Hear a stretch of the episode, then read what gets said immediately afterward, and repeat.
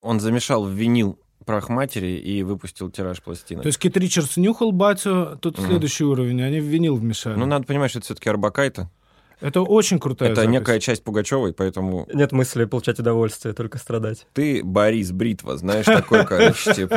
Отличный персонаж, собирательный, ты же работаешь на заводе по-любому, собираешь танки, скорее всего. и ходишь по охеренно тонкому льду. Я, я в детстве купил фотографию за рубль Депешмот, я их не слушал. В мире никто не помнит, кто такие Скорпионс, даже Скорпионс не помнит, кто такие Скорпионс. Более того, я тебе скажу, группа Назарет жила в Новосибирске в двухкомнатной квартире, даже не в центре города, три месяца. Типа, чуваки, как вы, Недостаточно пролетариан. New Order звучат, они же играют живьем, и звучат очень плохо. Depeche Mode звучат потрясающе, но играют под фонограмму. Дом с гопотой, я хочу снять это. Был бы неплохой, кстати, trash movie Слушайте, такой. давайте объявим сбор просто средства, снимем дом с гопотой.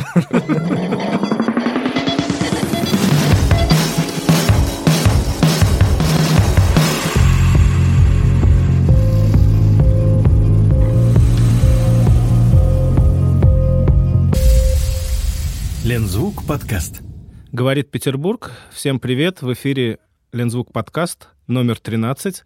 У микрофона Анди, голос гитары группы Лензвук и его несменный боевой товарищ Андрей М, бас-гитара, голос группы Лензвук, огниво, комплементар. Привет. Мы вступили в третий сезон, как я сказал, 13 выпуск. Э, Напомню, для чего мы вообще здесь собираемся. А собираемся мы последнее время в прославленной э, петербургской студии грамзаписи «Мелодия». Мы собираемся, чтобы поговорить о музыке. Я отвечаю за старую музыку, ставлю ее, мы обсуждаем э, в силу своей поколенческой принадлежности. А М, как парень помоложе, ставит музыку поновее. Обычно это текущий год, ну, то есть теперь это 22-й, но я думаю, что он только наступил, позволительный 21-й. Э, Спасибо. Да, да, чтобы слишком не фарисействовать. А, Пользуясь служебным положением, хочу объявить э, ближайший концерт э, в Union Баре, посвященный моему дню рождения, это 25 января. Приходите меня поздравить, мы для вас поиграем, будет весело. Ну что ж, наступило время объявить гостя. Гость у нас специальный, как обычно, супер специальный. Это Витя из группы «Плохо» и группы «Битцевский парк». Привет, Витя. Привет. Как твои дела? В двух словах, как твои музыкальные дела, как дела у твоих проектов? Да, в общем, не хуже всех, на самом деле. Э, Сложно сейчас последние несколько лет говорить, все, ли хорошо или отлично. Но не хуже всех, и это уже меня пока что устраивает. Моя бабушка говорила всегда лучше всех. Я ее спрашивал, как дела, бабуль? Лучше всех. Не хотелось бы завистников, поэтому не хуже всех. да. А еще можно говорить «пойдет». Меня, меня научили то, что можно. В Казахстане так говорят «пойдет». Э, Вообще, это интересная, да, такая фигура речи. Мы просто спрашиваем, и нам, на самом деле, не очень нас интересует, как дела, но э- это случай противоположный, нам действительно интересно. Мы наблюдаем за группой плохо. Я вот недавно, а М чуть раньше. М, кстати, когда ты вот, э, при каких обстоятельствах? Поделись. Хороший вопрос, Анди. Дело в том, что я пытался вспомнить, когда я первый раз узнал про группу «Плохо», и не смог. А, И понял, что есть ощущение, что сознательную жизнь я живу, зная группу «Плохо». Вот, я пытался найти причину, почему это так. Вот, и вроде нашел. А, Я тот человек, кто а, там, с 20 лет а, читал разные а, Кастанеду. Кастанеду, да, в том числе, и такие издания, как там Фурфур, Мазерленд, Афиша и так далее. Вот. И, судя по всему, было много упоминаний про группу «Плохо», и, наверное, по умолчанию я а, про этот коллектив знал достаточно давно. Вот, но вживую я увидел первый раз а, ребят на съемках Цех Лайв. А, я присутствовал именно на живом исполнении. Да, я помню, ты приехал впечатленный на репетицию, Да, и- очень воодушевленный, вдохновленный, рассказал, какие парни крутые. Это Да. я помню. Все так. А, Витя, а, кстати, вот отчет, когда э, мы можем э, Когда группа вести? основалась? Ну, вот как ты считаешь? Ну, как бы сейчас, в принципе, с этим сложностей нет. Все равно мы как бы начинали уже, когда был интернет, да, и все сохраняется, поэтому я точно знаю, когда примерно можно, ну, когда отсчитывать. э, Ну да, можно просто залезть в Spotify и посмотреть хотя бы свою первую запись, когда она... Spotify, Дайте. конечно, тогда не было. Но э, 2013 года, мы, в мае 2013 мы вы- выложили первую песню. Это Вот. Новосибирск был. Это в Новосибирске, Мгм. да, конечно. Вот, это была песня «Новостройки», вот самая первая песня наша. И вот я думаю, что, в принципе, от этой даты и идет отсчет. Класс. Ну, можно я расскажу? Как я познакомился с группой «Плохо»? Да, конечно. Я хотел спросить как раз, да. А, да, прости. Ну, вот Анди, я не Как же? возможности для маневра. Э, Я очень много слышал про группу «Плохо» от своего сына, которому сейчас 17 лет. Мгм. Ну, там такие... э, Он, конечно, не оперирует такими фразами, как флагман русского по- постпанка, да, вот, но он сказал, что это точно нужно послушать. И я все откладывал, что-то не послушал, и наш барабанщик Вова Шумахер мне показал клип «Закладка», который мне очень понравился, и с тех пор я следил за видео группы «Плохо». Мы отдельно, кстати, поговорим и спросим о, о Витю об этом. Вот, я был впечатлен и потом слушал, да, то есть это было, наверное, ну, пару лет назад, я думаю, вот. Ну да, клип «Закладка» это... Ну, он вышел где-то три года назад. Мгм. Сходится, да? Да-да-да, да. В принципе. Я, по-моему, ребятам сначала показал клип эм, с автобусом. Господи, прошу прощения, вылетел. э, Горький опыт, э, да. Горький опыт, да. Это потрясающее видео. На что э, парировал э, Володя клипом закладка. А, вот как. Да. Все-таки Мгм. так. Да, автобус сильный. Ну, и там Никонов в закладке, такой гест-стар тоже. Это, поскольку Вова Шумахер наш любит по ТВП очень, я думаю, какая-то такая была цепочка. Я думаю, скажешь, любит закладки. Да, окей. А, Вить, ну, э, я так понимаю, что можно говорить о ближайшем будущем группы «Плохо». Э, Мне тут нашептали, что грядет серьезное турне европейское. Расскажешь, Э, пожалуйста? Да, ради бога, это не секрет. Вот, оно как бы грело, скажем так. То есть э, сейчас снова карантин, Мгм. вот, и оно снова переносится. Оно переносится уже третий раз, и, возможно, будет переноситься дальше, потому что с каждым переносом добавляются новые ограничения, которые отвергают прошлые ограничения да. и вводят новые правила. То есть, грубо говоря, это выглядело бы так, если бы ты пришел куда-то, тебе сказали, к нам можно только в белом. Ты пошел домой, переоделся в белое, пришел, тебе говорят, к нам можно только в белом, если на белом есть красные пятна. Ты пошел, сделал себе красные пятна, приходишь, тебе говорят, к нам вообще только в черном можно заходить, понимаешь?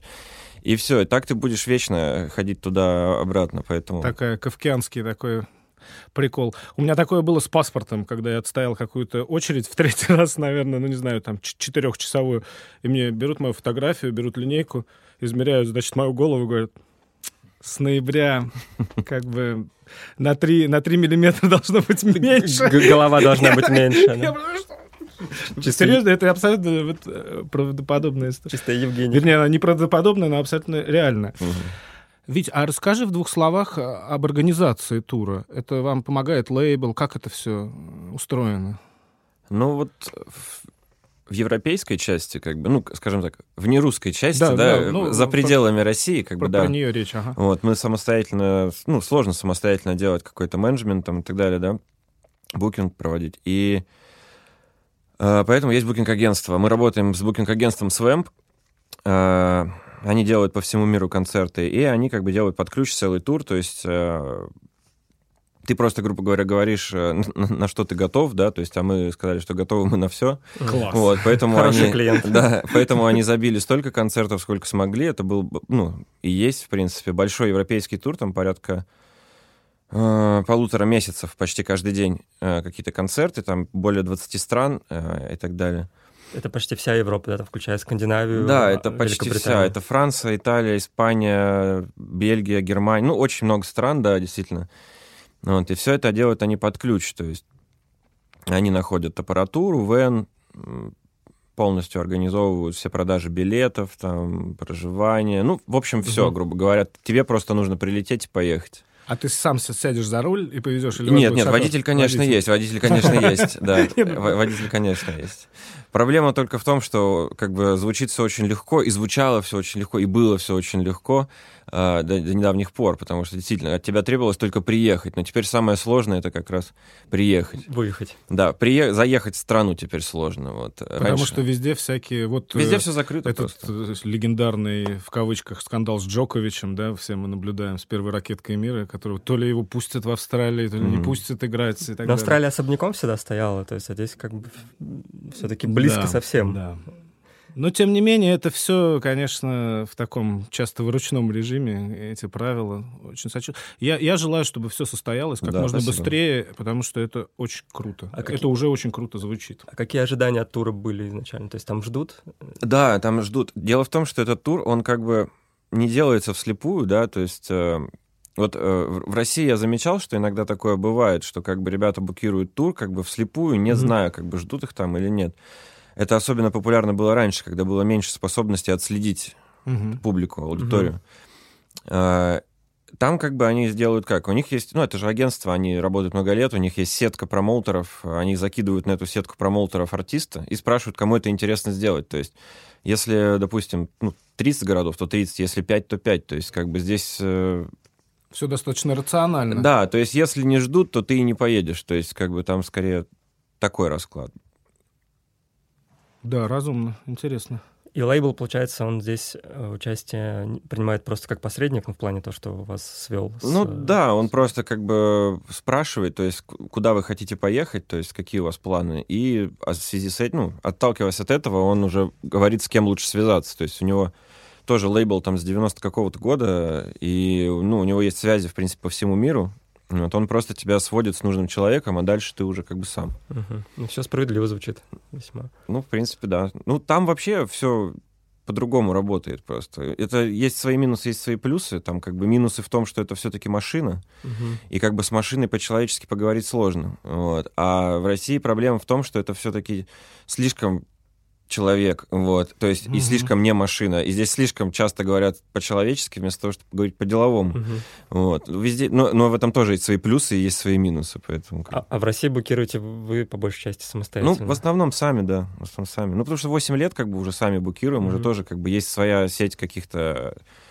арт-директоров, там, промоутеров и так далее, что просто можно, ну, обновить, грубо говоря, информацию каждый год и ехать снова. Насколько я знаю, у вас менеджера как такового выделенного нет, да? То есть Нет, отдельного нет, человека? нет. есть Ну, в совсем принципе, это я. Круто. А в России вы проехались, да, получается, уже в тур? Или сейчас... Ну, мы- мы- Перестали ездить большие туры по России, потому что Мгм. это очень тяжело тяжело? физически. Вот. Было клево в 26, вот сейчас уже тя- тя- тяжелее стало.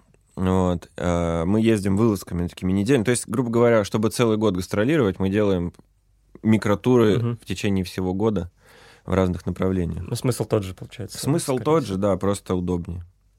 Круто. Да. Спасибо большое, что уделили этому время. это Нет, интересно. это, это очень интересно и ново для нас, да, на самом деле. Да, ну пусть все срастется, пусть уже... Обязано, это просто обязано, потому что все для этого уже есть. Ну что, ребята, если вы не против, я перейду к музыке. Валяй. Я напоминаю, да, что я отвечаю за 20 век э, в силу поколенческого аспекта. Э, сегодня я выбрал э, новозеландскую группу.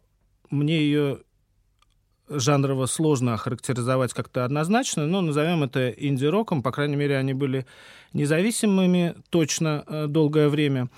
И интересно, что мы говорили в начале передачи о том, что э, как мы начинаем что-то слушать новое, потому что музыки очень много, все равно это обычно какая-то рекомендация.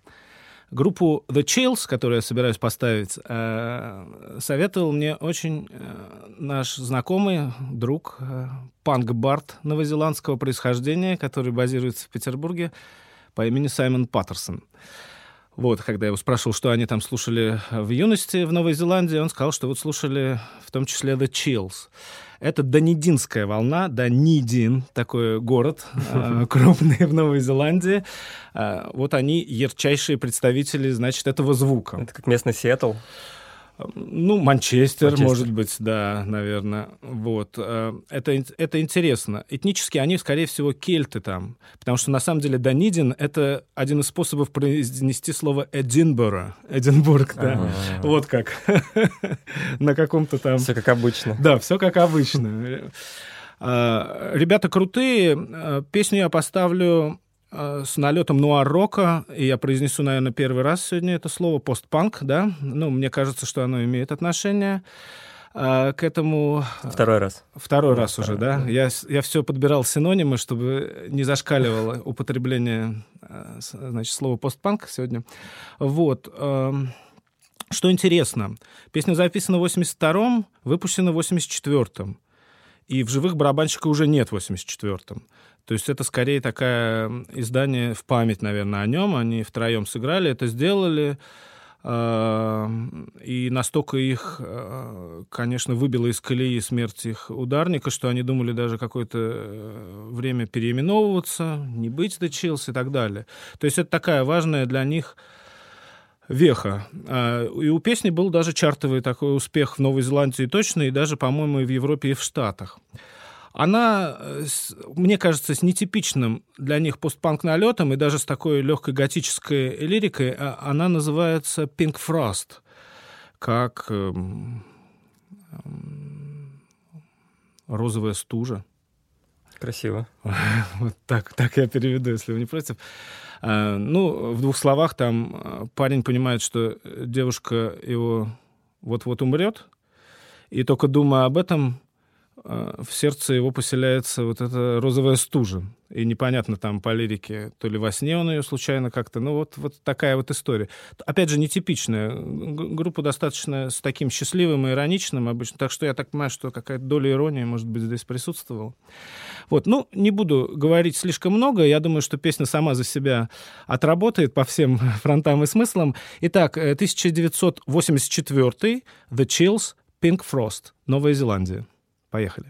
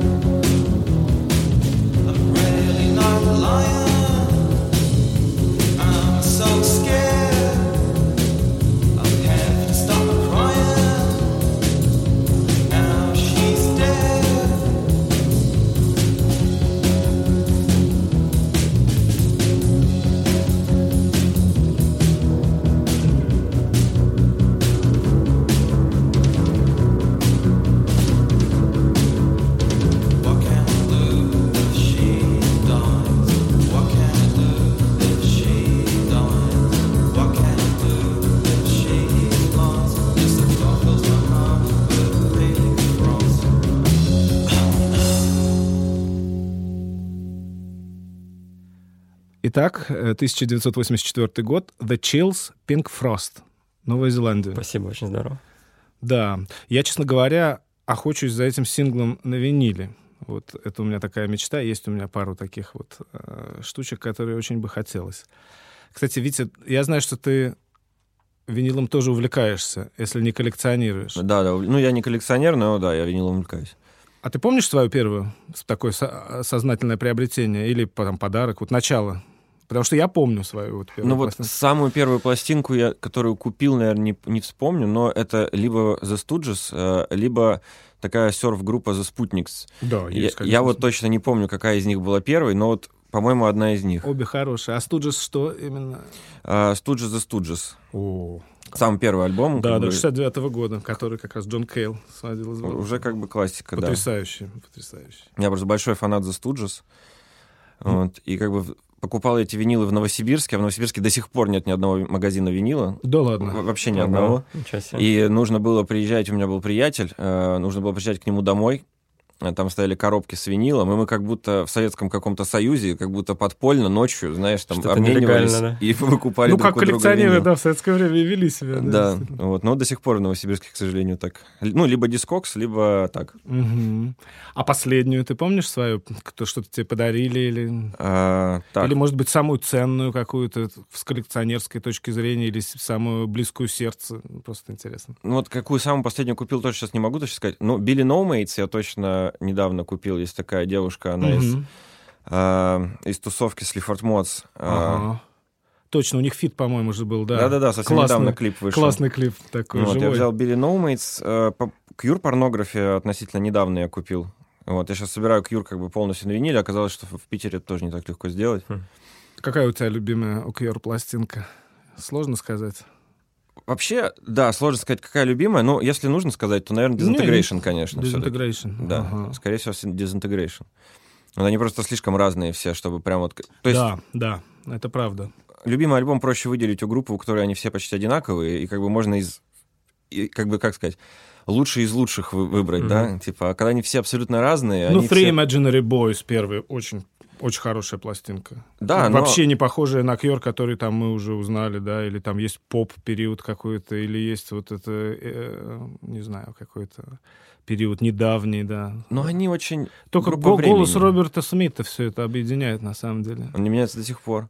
Ну, просто первый альбом, он был как бы моментом перехода, грубо говоря, из постпанк 70, э, ну, э, из панка 77 как бы в New Wave вообще, то есть там как бы рифы еще были вроде как панк а ты слышал демо, да? Вот да, да, да, конечно. И там просто панк, и звукорежиссура, конечно. Они выключили да. перегруз, вместо перегруза включили фленджер, да, вот, да, и да. получился да, New Wave, да, в принципе. Да как наоборот получилось с Химерой. Депутат Балтики был ньювейвовый, Эдик купил примочку, и это превратилось в другую группу, да. То есть это бывает так, на самом деле, действительно. Тогда все зависело от той примочки, которая тебе попадается просто. О, в принципе, мне кажется, это даже целая волна могла возникнуть из-за одной примочки в городе, понимаешь? В принципе, как отчасти и происходило в Ленинграде того времени, потому что звук новой волны Ленинградского рок-клуба зависел от того, что привезет Джоанна Стингрей. Точно, да. Как и бы... э, начальник Камчатки же писался, просто появилась драм-машина. Ну, вот эта пикалка, она есть да, и, и в аквариуме, да. Там ее, кстати, БГ программирует на начальнике Камчатки. Звучит ужасно, но ну, в сочетании, в сочетании с Курехиным и Бутманом, запущенным наоборот эти саксофоны, то есть в итоге это такой... Люди могли бы сейчас карьеру сделать на таком звуке, то есть это настолько он изобретательный и сделан из не скажу чего и палок и воды, да, и угу. это звучит и Авантово, и Волново, и как угодно. Это очень круто, на самом деле. Я очень завидую этим многим записям. И вот современные эти эксперименты с кино, они прекрасны, конечно. То есть ты слышишь, да, люди научились играть, это все. Но вот не хватает, вот, вот как ты говоришь, вот учился, это слышно, пленочной компрессии. То, что Эриэл Пинк делает сознательно, прогоняя через эти пленки, я сразу попадаю в детство. Вот эта компрессия пленки и подплывающий тон, ты сразу раз и, ну, это какая-то необъяснимая это как, магия, как, на самом деле. как мы делали сейчас кавер на кино, на песню «Братская любовь». И такие, где, Снимаем... где находится эта нота? И, да, да, да, и там она где-то между находится. Там просто на полтона где-то, ну, примерно Ну, там плавает пол... четверть пол, да, такой. Да, и это, ну, продает, конечно, магию свою. Я, кстати, ведь я видел на страничке э, пост про... Э, а, как инструмент, э, я так понимаю, что он в Новосибирске, клавиши, на которых писал, писались первые альбомы, плохо. Ну, там не первый альбом, это а, конкретные два альбома, да. Да, мне понравился вывод, то, что он легендарный, но звучит как кусок говна. Ну, так он и звучит на самом деле. То есть это синтезатор Strings Вермона, ГДРовский. Ой, я знаю такой, это вот. классный. Он как бы, вот если я его пропускал через педалборд, и он становился как бы приемлемым, но без всего в сухую это, ну, это мучение для ушей просто. Есть... Мы же здесь тоже Вермону проверяли, записывали что-то, и он условно, ну ты его включаешь тюнер, и у него там, ну да, вот он около нот находится, да-да-да он как бы по желанию попадает и по желанию не попадает в хаотичной последовательности. Интересно, что у нас уже не в первый раз здесь разговор о говносинтезаторах. Помнишь, Рома из Pinkshiny, из Pinkshinyultrablast рассказал, что он нашел какой-то супер супер ужасный. Он говорит, мечта какой-то синтезатор. Он говорит, настолько плохой, что я его обожаю просто.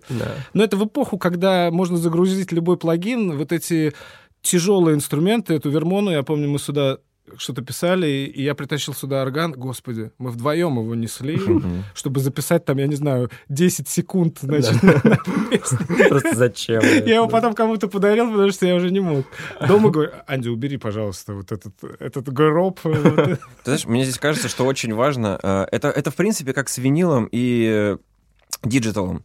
В плане того, что как бы, когда ты по ступеням тащишь этот синтезатор, э, волочешь его, пытаешься подключить, он не работает, ты его чинишь, он вроде начинает работать, и в нем всего два звука, и ты выжмешь из него все перед тем, как ты его отсюда вынесешь. А когда ты загружаешь плагин или покупаешь синтезатор, в котором тысяча звуков, и как бы, ну, все теряется. Я как раз стараюсь использовать, вообще всегда стараюсь использовать синтезаторы с минимумом просто звуков uh-huh. и стараться выжать из них какой-нибудь звук методом искажения или еще чего-нибудь, потому что Иначе просто голова... Ну, иначе ты теряешься, короче, типа в этом лесу бесконечных звуков, пресетов, э, цифры вот этой всей как бы золотые слова. На самом деле, вот мое убеждение, что источник должен быть аналоговый, а цифры нам помогают в редакции просто. Цифры, то есть мы живем вообще, на самом деле, в великолепную эпоху, когда это просто можно круто очень редактировать, но те самые звуки, от которых там щемило сердце, они должны быть все-таки те самые. Да. Ну, вот. ну, я думаю, что просто, знаешь, если кто-то не понимает, о чем мы говорим, найдите где-нибудь синтезатор Rhodes, ну, точнее, это не синтезатор, а Rhodes Stage Piano, да. Fender, да. И найдите Rhodes, и послушайте, как он звучит. Даже можно его не включать в колонки просто, потому что там система, он же молоточками внутри стучит, как, настоящий пианино. Вот, и все, и как бы можно будет больше ни о чем не думать. Каждый раз, когда мы оказываемся на студии Добролет, дружественной студии, значит, угу. мелодии, и там есть этот роудспена, мы по поводу или без просим его включить, и хоть чуть... Ну, что это сразу магия, на самом деле. Это какая-то... А он не включается в этот вращающийся динамик. Это Хаммонд включается, э, вот эта э, колонка, где вращается. Где вращается. Да, это для органа. Роутере. Это для органа. Это для органа. А, а этот просто такой, как немножко вибрафоновый, такой очень волшебный. Да, это круто. Витя, скажи, пожалуйста, ты же нам принес музыки послушать. Немного, да. Можно мы перейдем к этому? Давайте. Вот. склеил. Начнем, получается... Извините, я сегодня резкий парень. Да, так даже лучше. А, начнем, получается, тоже с 20 века, да. Вот, все еще не свыкнусь никак, что другой какой-то настал. Я долго думал, что принести. Я люблю много музыки, но хотел все-таки что-нибудь особенное и для себя, и для остальных. Вот. И недавно буквально мы где-то е... где-то в России мы ехали в клуб на саундчек, и у таксиста играла эта песня. Я, честно говоря, ее уже очень давно забыл. Я, как бы я был совсем маленький, когда она вышла.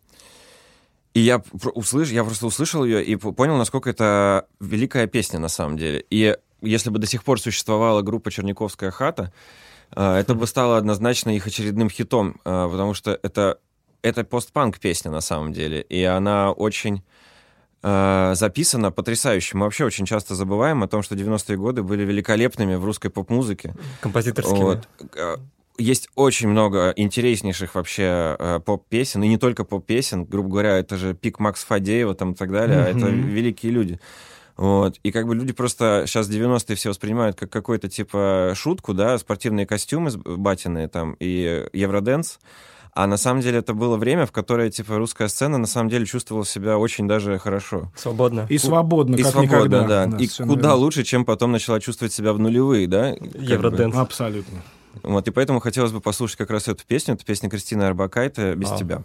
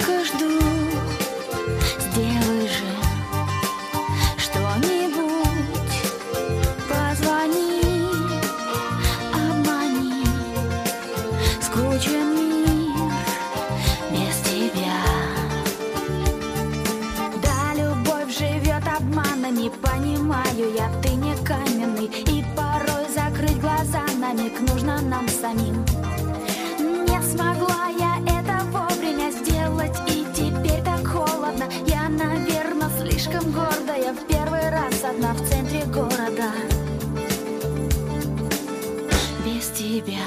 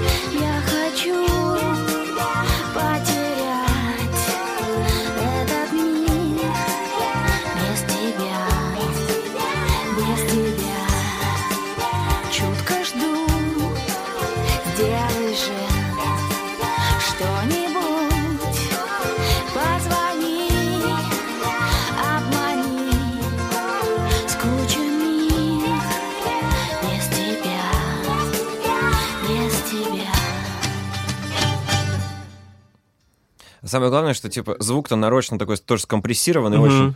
Нифига страт такой, причем страт реально такой фанки. Красный причем. Ну, такой Лени Кравец такой. Не, я говорю, здесь довольно модно все записано, Да. то есть оно просто в 96 году не чувствовалось, потому что после нулевых э, что такое хорошо записанная поп-песня, стали понимать все, потому что в нулевые качество записи, и, ну как, не, не то что качество записи, работа над инструменталом ушла Да в ноль меньше, практически. меньше людьми было уже сделано. В основном делали, дома сидел вот этот Игорь Ну да. Корнелюк и на всем вот играл, вот у него эти куча синтезаторов, вот он все, и... А чаще один синтезатор. Boring просто, Ну, да. Рабочая станция, и пошло-поехало. Как бы.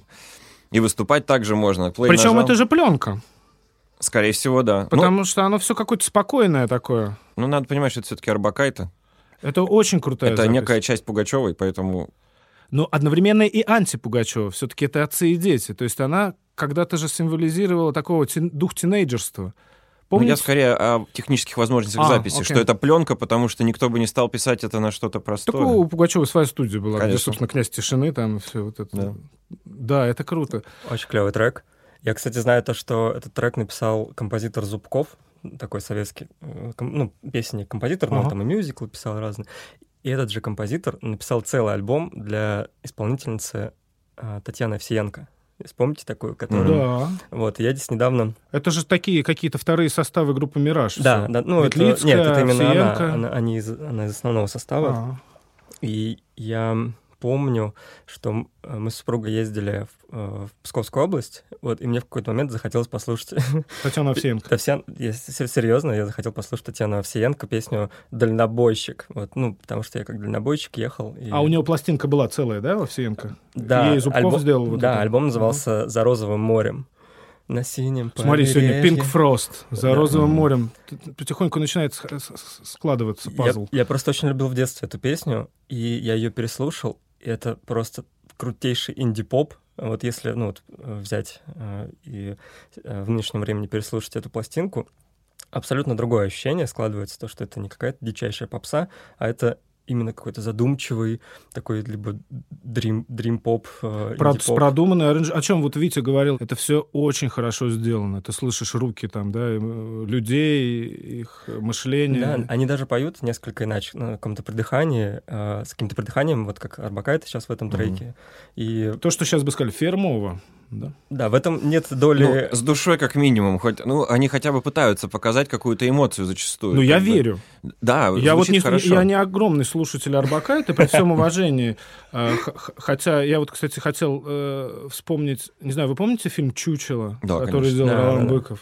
Вот я все по это про тинейджерство, она была символ, да, с Никулиным, вот Мгм, это вот мгм. все. Кстати, там композитор, там, если я не ошибаюсь, авангардный Софья Губайдулина. Мгм. Это возвращаясь к передаче вот с Васей Степановым, что композиторы серьезные работали в кинематографе там и так далее.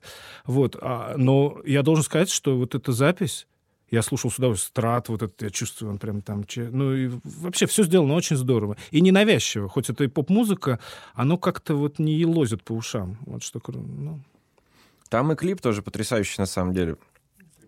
Он такой как бы э, в такой вот в 90-е был популярный. Это как бы не ЧБ, такой коричневый ЧБ такой как бы. Сепия. Сепия. Сепия, да, но Монохром. с чуть-чуть с, прос- с просветами, с какими-то такими. Я говорю, вообще, на самом деле, вот по современным меркам здесь чуть-чуть переделать аранжировку, и это будет, э, типа, вполне себе такой, как бы, ну, постпанк, не постпанк, но что-то очень рядом, по крайней мере, какой-то такой.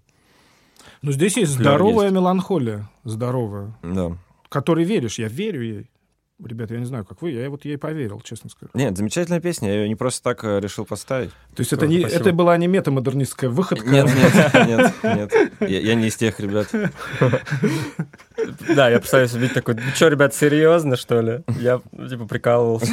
Ну чё, я пошел отсюда, да?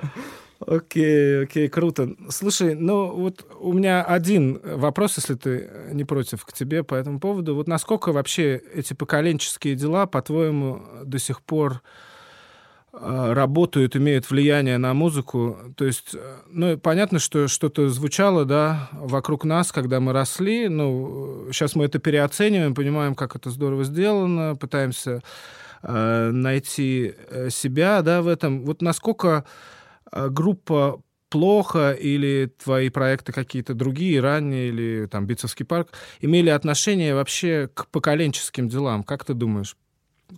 Ну, в первую очередь, сейчас... ну, Сейчас, конечно, как никогда вообще видно поколенческое влияние на музыку, да. Ну, Мгм. блин, пос- есть ТикТок, да, и что Мгм. это? Это и есть огромнейшее влияние вообще на, На индустрию. на очень много на что, на самом деле, в современной жизни, да. А, И именно сейчас как бы слышно, что, допустим, именно наследие вот э, русского рока какого-то, да, и русской поп-музыки вот этих 90-х, там, начала нулевых, оно сейчас, в принципе, уходит. То есть э, слышно, что очень молодых артистов как раз влияние совершенно иное, как бы, и гармонии совершенно иные, они выросли уже совершенно другой музыке.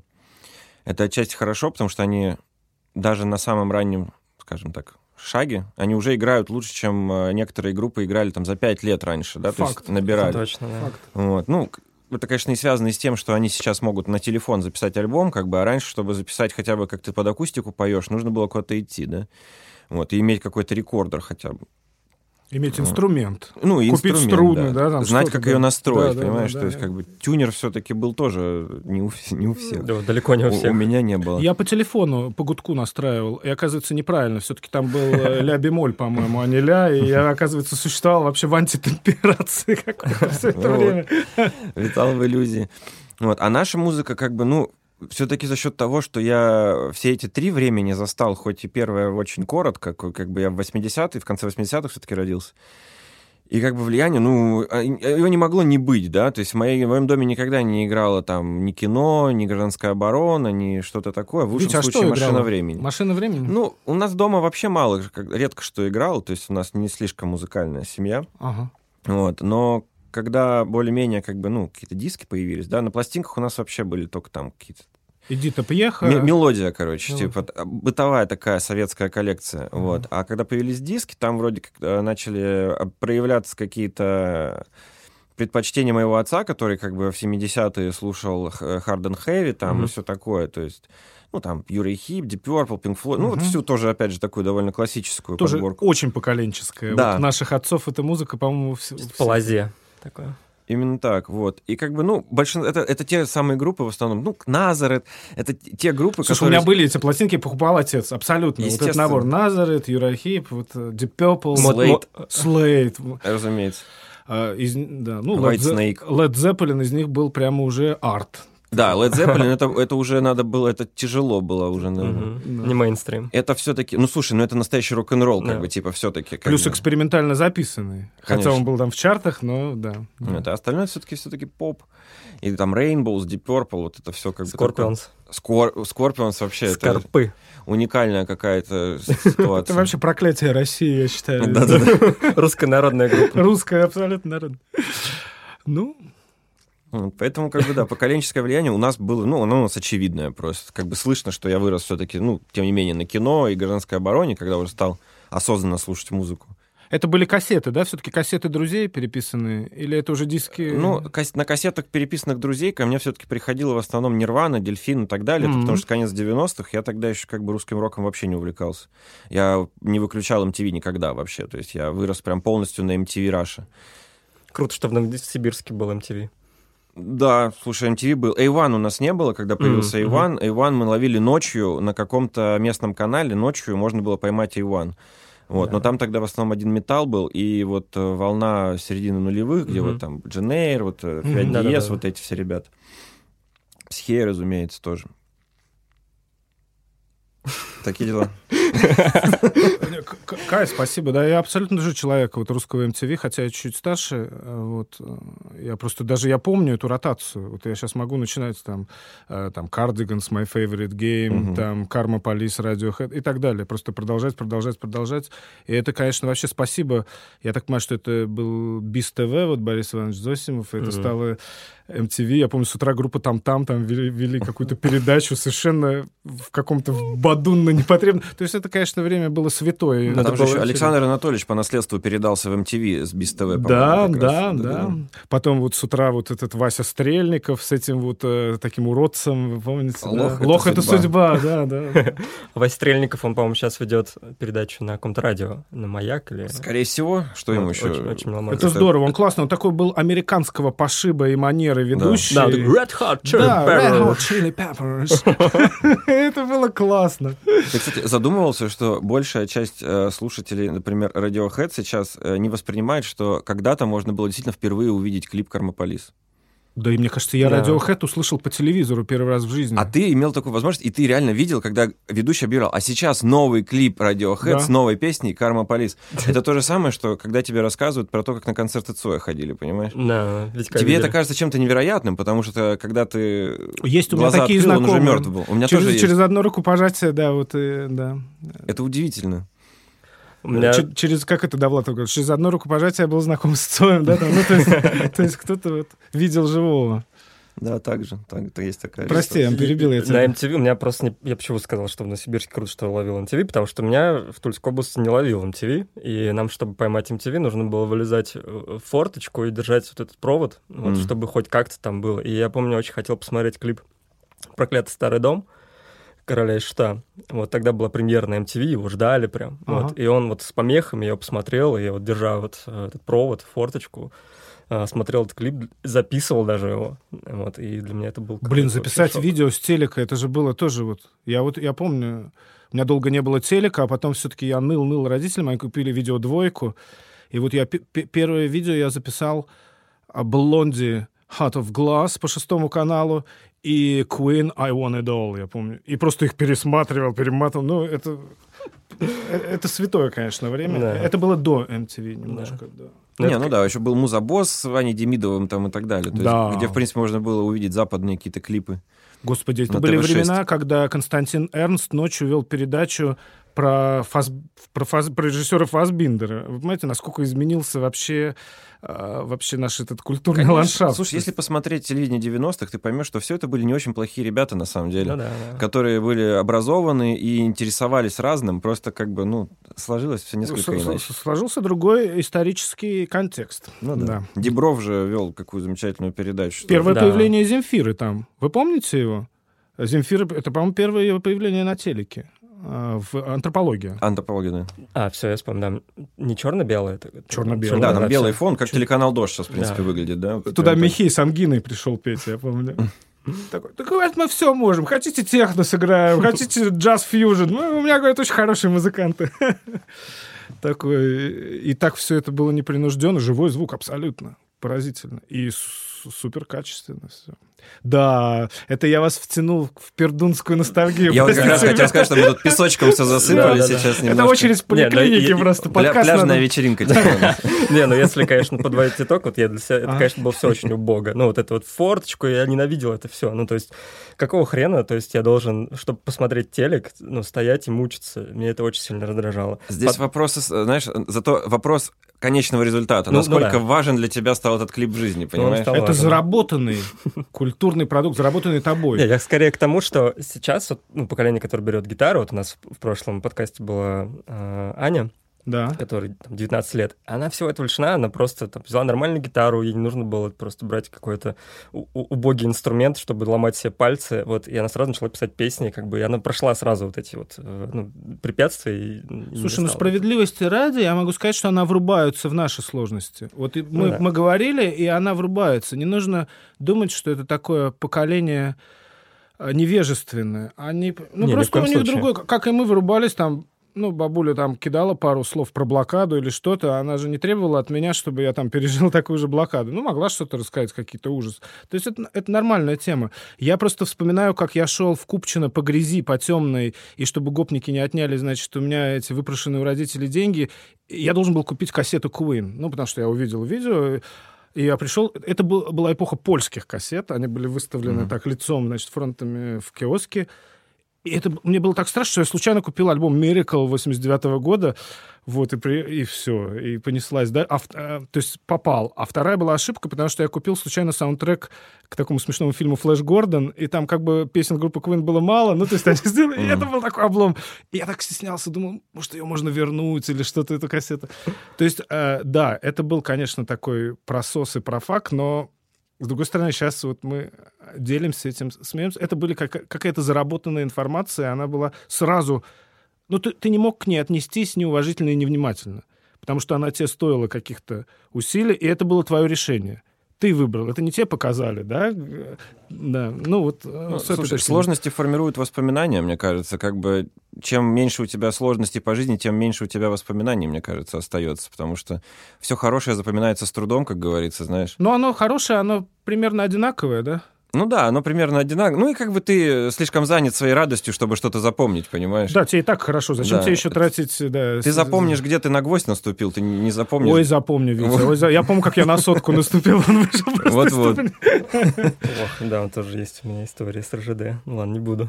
РЖД да, в, сле- в следующем выпуске жди Да. десятую историю. Кровавые по- Крова- подробности. Кровавый рж... Кровавый ноготь. черный проводник. Окей, ребята, ну, может быть, вернемся к музыке от наших э, ностальгических таких э, пассажей. Э, Я Так, за. э, Витя, я хочу к музыке вернуться. Давайте, да, давайте. и на самом деле очередь моя.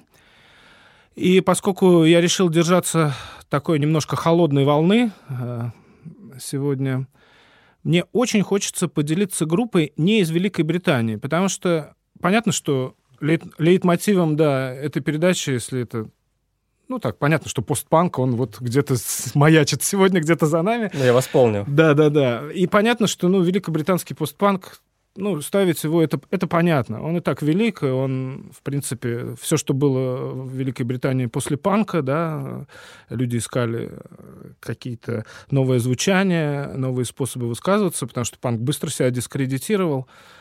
А, быстро коммерциализировался, наверное. Э, и он стал умнеть, мне кажется, умнеть текстово, умнеть как-то аранжировочно, столько поджанров оттуда родилось. Мне бы очень хотелось сегодня затронуть своим вниманием великолепную группу, которую я почему-то открыл недавно. Я от своих друзей, панков и постпанков, слышал ее, это название очень давно, но почему-то вот она все как-то, знаете, стояла и ждала своего часа. Группа называется Mission of Burma. А, это бостонская группа. А, ребята студенты, не глупые, то есть там увлеченные не только панком и так далее, явно увлеченные всяким авантом, и американским, и не только, и Штокгаузенами, там, и Джоном Кейджем, и, и у них даже был специальный человек, который на студии с пленкой эти лупы пытался делать. То есть это все очень интересно.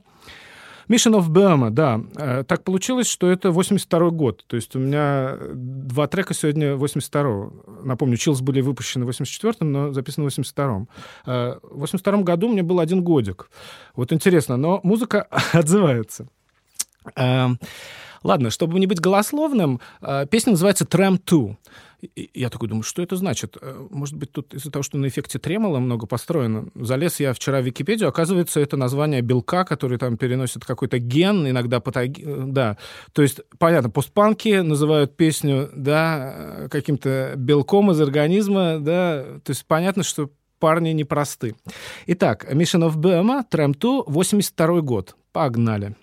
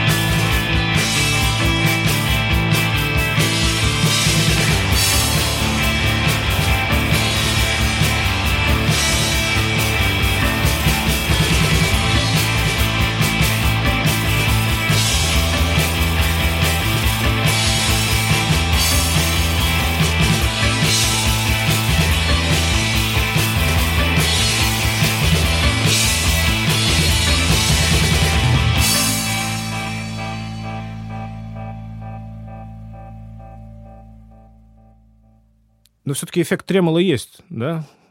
Вот. Итак, Mission of Burma, Tram 2, 1982 год. Миссия...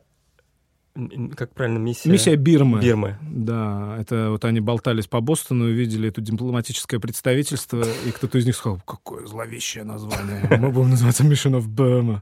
Оно, по-моему, уже не Бирма, оно Мьянма, да, называется государство в Азии. Ну, допустимо. Там... А, ну, окей. Ну, крутое название, крутая группа, и вот мы тут за кадром, я предложил, что это вот, я слышу Фугази, а Витя сказал, это же звуки Му. То есть вот эта репетитативность медитатическая такая, ну, астенатная такая, очень. Ну, ассоциация вызвала, да. Может быть, Фугази послушали звуки Му? Я, я не исключаю, потому что звуки Му все-таки на Запад было же, хотя не сложилось э, у Мамонова с Брайаном Ино, я так понимаю. Там... Да, что-то они не смогли записать. Ну, Мам- у Мамонова какие-то, видимо, четкие совершенно представления. Вот. Крутой он, конечно, да. Да. Классно. Поставили Mission of Burma, говорим про Мамонова. Так оно и должно быть. Это такая цепочка ассоциаций. Да, но интере- э, э, у меня какие-то с, эм, с грустными дополнительными историями треки. Э, Я почитал, что они потом перестали существовать, потому что чувак их этот главный, он начал глохнуть. Просто вот. Глохнуть. Ну, как Бетховен, да. То есть просто глохнуть, а музыка громкая. На, на лайвах они еще все это громче, обратные связи, и как-то вот он с музыкой, вот, э, я так понимаю, что почти расстался. Вот. Но, тем не менее, там есть записи, да, ну, ну вот эти две пластинки я очень рекомендую, 81 и 82 Спасибо. Кайфовая, кайфовая группа. Mission of Burma. Да. Ну вот мне просто здесь хочется сказать еще, что постпанк, да, вот образно говоря, а их все-таки относят, да, к американскому постпанку. А, Вот в книге «Все порви, начни сначала» Саймон Рейнольдс говорит, что как раз с Mission of Burma была проблема, что их как-то тусовка не могла ни одна принять. То ли они какие-то панк-хардкоры, то ли они арт какие-то негодяи, то ли они. Вот, то есть они были слишком умны для вот этого, так сказать, и слишком странные, и слишком неформатные, и слишком экспериментальные. Но ведь постпанк все-таки действительно очень хорошая площадка для каких-то арт-высказываний. Звуки мужа мы можем тоже частично, да? Это Конечно. Там просто это менее предсказуемо, что ли, да? Ну, потому что менее канонично для Мгм. постпанка. Вот. А, но, допустим, там такие песни, там, как «Бутылка водки», да, О, например, это это, чистейший постпанк вообще-то, на самом деле-то. Вот. А постпанк тусовкой, мне кажется, вообще мне кажется, что постпанк группам вообще зачастую сложно в какую-то тусовку определиться, потому что это не панк-рок, это там, ну уж тем более не металл, там, да, и не инди. Вот, им везде как-то немножечко не, не- Неуютно. неуютно, да. И остальным с ними тоже всем как будто немножечко неуютно, в общем, в тусовке. Хорошая вот категория. Это неуютная музыка. Ну музыка да. неуюта, да? Вот. Ну, в принципе, да, она поэтому, собственно, и так, так и звучит, да. Поэтому она и появилась, в принципе. Поэтому она и популярна была в основном в периоды и в странах, в которых в тот момент было максимально неуютно, мне кажется. Кстати, по поводу страны постпанка у меня вопрос. Я все время думал, почему постпанк, особенно вот восточноевропейский, настолько популярен в Латинской Америке. И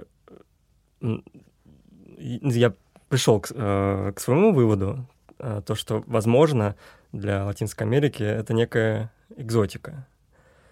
Э, Ну, такая, такого вида эстетики, Мгм. эстетика, потому что, ну, у них такого, грубо говоря, нет. Темперамент другой у них, ты хочешь сказать.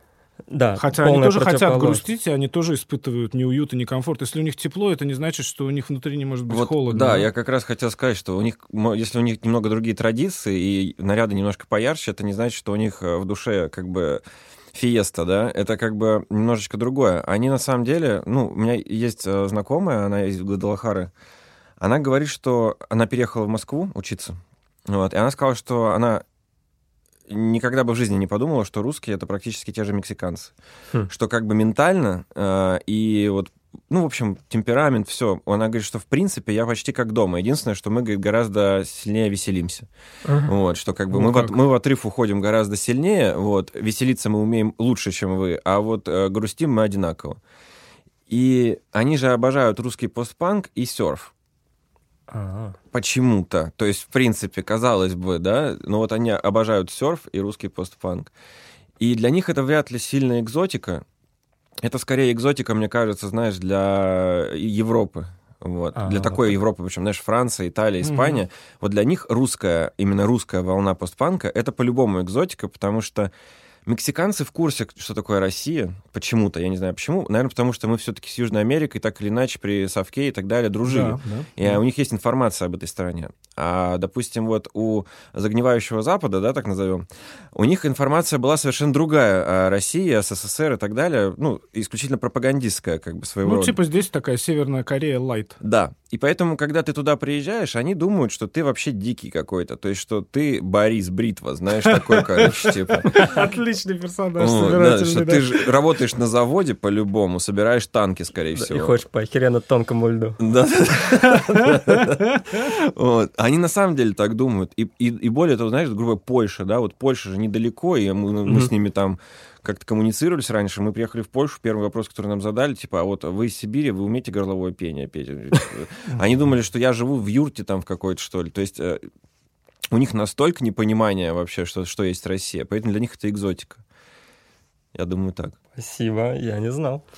Но у вас большая, большой пласт прослушиваний, наверное, с э, той стороны. Да я не знаю, какой у Нет? нас точно пласт прослушиваний. Ну, ну да, слушают, как бы. Там, видишь, просто на самом деле тут не в нас дело, как бы на самом не, ну, не, не потому что хвастаться не хочу, это на самом деле так. Дело не в нас, короче. Дело в том, что в Европе и вообще в целом, короче, в западном мире, скажем так, э, очень давно не было никакой волны как таковой, особенно в андеграунде в первую очередь. То есть э, там их было очень много в 80-е, но там до сих пор ребята живут, которые ходили на Кьюрджи, Division, там, на... И ходят до и сих ходят пор. до сих пор, как бы, типа, и им это, знаешь, не то, что там упало на голову, как нам в 80 в конце 80-х, начале 90-х, просто упала вся музыка мира на голову просто вдруг. А там это просто происходило долго, и поэтому, когда вот мы приезжаем, например, играть, э, ну, там, в какую-то страну, да, нам ставят на саппорт-группу, а они с 94 года играют. Там вообще нет молод... очень мало молодых групп, которые достойно что-то сочиняют. И волны нет. А сейчас в России, типа, как нигде вообще качается современная музыка. Здесь по всем жанрам, по всем направлениям сейчас стреляет просто десятки групп, и очень многие из них действительно очень классные. Не по русским, там, знаешь, вот без вот этой вот мерзкой приписки, для русской группы хорошо, а нереально хорошая группа, типа, в мировом смысле хорошая группа в андеграунде. Да, наконец-то это произошло. Вот этот наш комплекс, что... То есть очень долго люди пытались. Хотя, оказывается, Арбака это давно это сделала. Вот, просто никто не заметил. Ну да. В Мексике, я думаю, ее меньше любят. А как знать? Я ты, знаю, ты что- смотрел фильм «Сахарный человек»? О, Возможно, Арбакайте — это сахарный человек где-то. Наконец-то я встретил... Я, я ребят в группе им говорю уже года четыре, чтобы они посмотрели фильм про Сикста Да, Родригеса. видимо, придется. Это душераздирающая история. Ребята, кстати, слушатели подкаста, обязательно посмотрите в поисках сахарного человека про исполнителя Сикста Родригеса.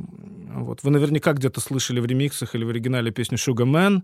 Она такая, в принципе, звучат, и- звучит и в фильмах. Но это какая-то... Это история надежды. Я рыдал. Очень вдохновляет, на самом деле. Э, Это просто не то слово. Даже если я ничего не получу в этой жизни, я увидел этот фильм, и я рыдал, и я был в этот момент Сикста Родригесом. Просто правда. Но это, это удивительно. Удивительная история. Убедили. Да. Да, поэтому, видишь, Кристина Арбакайте вп- вполне в Занзибаре где-нибудь может быть своим сахарным человеком или где-то еще. Да, да, понимаешь? да. Это там просто, ну, мы не будем спойлить, но это, это главная вообще интрига, и это абсолютно жизненная история, что ты нет пророка в своем отечестве, сказано в Библии, и так оно, в принципе, часто и бывает. Вот. Это интересно, да, это, это, это, это, о- это очень интересный момент. Я знаю, что в Южной Америке безумно популярен Морриси. Мориси? Да. Каким-то просто бесстыжим образом популярен именно, может быть, за счет своей страстности. Я не знаю. Какой-то скрытый при этом, холодный, да, вот их... об- То есть вот э, что-то прямо там... Ну, понятно, что у него музыка хорошая, да, там и у Смитс и так далее, но вообще образ Морриси, как, какой-то вот есть куча в Ютьюбе мне выскакивает, как люди поют вот эти оттуда, они просто вообще... и- Ну, Морриси совершенно не латиноамериканец. Мне кажется, может быть, дело в этом. Вот здесь экзотика как раз, он, да. типа, слегка женственный, он очень белый. Вот. И он совсем э, не черный по музыке. Мы тут Да. говорили, что у него нет абсолютно темнокожего. В его фразировке пения это скорее какое-то британское барокко, да, Мгм. да. Но там нет вообще, как будто рок-н-ролла не было. То есть, может быть, в музыке Смитс, да, есть. в пении моря, как будто не было Чаков Берри, никого, Да-да-да. никого не было. Как будто не из блюза музыка пошла. Да, в общем, да. да-да-да. Это, это, это уникальный. Как... Ну, потому что он очень, наверное, поэтический, британско-поэтический. Это просто идет от, от этого мышления. Да, да, спасибо, ребята. Южную Америку нужно покорять, нужно ехать в тур. А плохо не были, да? Кто, По- Пока нет. кто-то был из Чер- постпанк Черная- групп, Черная речка сейчас я помню. Ну, Группа э, Бранденбург, по-моему. Брандербург и Моторама регулярно Моторама, ездит. точно, точно, вот. ага. Human Tetris, насколько я знаю, ездили. Сейчас вот объявили тур э, в Южную Америку уже группа Буйрак, насколько я знаю, и Черная речка. Класс. И Нюрнберг. Но это не совсем русская группа, они белорусы и поют на белорусском. Вот. А Мессер Чупс ездит? Мастер Чупс очень регулярно ездит по Раз- Южной Америке, раз- чуть пореже по Северной. Ага. Вот. Потому что, опять же, как раз К разговору о серфе, серф. да, да. Да, да, я да. поэтому и спросил, да. Там есть и страшилки, есть и серф, как раз. А русские люди как раз поэтому любят hard and heavy, понимаешь? Вот как мы говорили про Scorpions, что как бы в мире никто не помнит, кто такие Scorpions, даже Scorpions не помнят, кто такие Scorpions. Более того, я тебе скажу, группа Назарет жила в Новосибирске в двухкомнатной квартире, даже не в центре города, три месяца, Там чтобы девушка гастролировать там- по местным микрогородам, грубо говоря. Ну, не микрогородам, ну, мелким городам, не миллионникам, да? Штаб группы «Назарет». Кемерово, Новокузнецк, там вот это вот Ну, все. в России, благо, много больших городов, ну, относительно больших. Да-да-да, вот. И они как бы жили три месяца там в двушке в какой-то, как бы, я представляю, ходили в пятерочку. Пятерочку. знаешь, Слушай, это там, был бы типа. отличный документальный фильм, ну, не А хуже что, Шугамена, а да. знаешь почему? Потому что Love Hurts. Love hurts. Ну, они шотландцы, я думаю, они многое видали. Все-таки они такие, думаю, что не, очень это избалованные.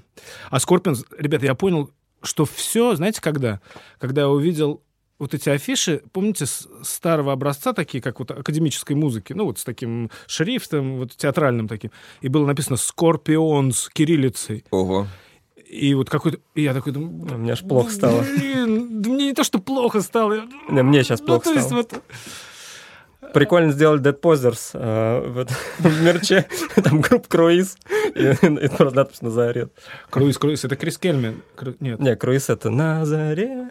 Нет, это... Ой, это Альянс. Ой, Альянс, прошу прощения, да. А На- круиз, по-моему, это, Крис другое, да. Кельми, да? Это... По-моему, да. Я вот группы Круиз, честно говоря, ни одной песни не помню. Ну, это какой-то поп-хэви метал такой советский какой-то, нет? Да. Считается, что это первая русская хард-группа вообще, вот, такая, вот официальная А черный такая. кофе? Ну вот Круиз, они были, я Раньше. так понял, что как-то Мгм. либо раньше, либо больше пошире, что ли, как-то, Мгм. да. Битлз тоже не были первыми, но, грубо говоря, Битлз не были первыми даже в Ливерпуле. ну вот о чем Да, речь. да. Ринго даже не лучший барабанщик в Битлз, да? Помните?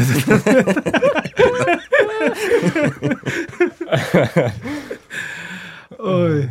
Э, Ребят, может, вернемся к музыке? Давай. Как вы думаете? Мне кажется, очередь Эмма. Что ты нам принес? А, у меня есть некая недосказанность с прошлого подкаста. Это, наверное, хорошо, потому что в этом выпуске это более логичное, э, логичный выбор. То, что я хочу поставить. Я хочу поставить а, коллективы а, из списка а, тех команд, которые мы неоднократно уже упоминали. В России почему-то этот список э, называют э, группы, которые игра- играют Brexit Core. А, К ним относят э, такие коллективы, как Viagra Boys, э, То есть Black, просто Black Midi. период обозначили Брекзитом, и это типа... Да, причем только в. России. Для меня это не совсем понятно, почему именно так назвали. Ну, потому что, ну, словом, те же Viagra Boys, они шведы. Вот. И к Великобритании ну, меньше отношений. Шведский Брекзит, да, странно.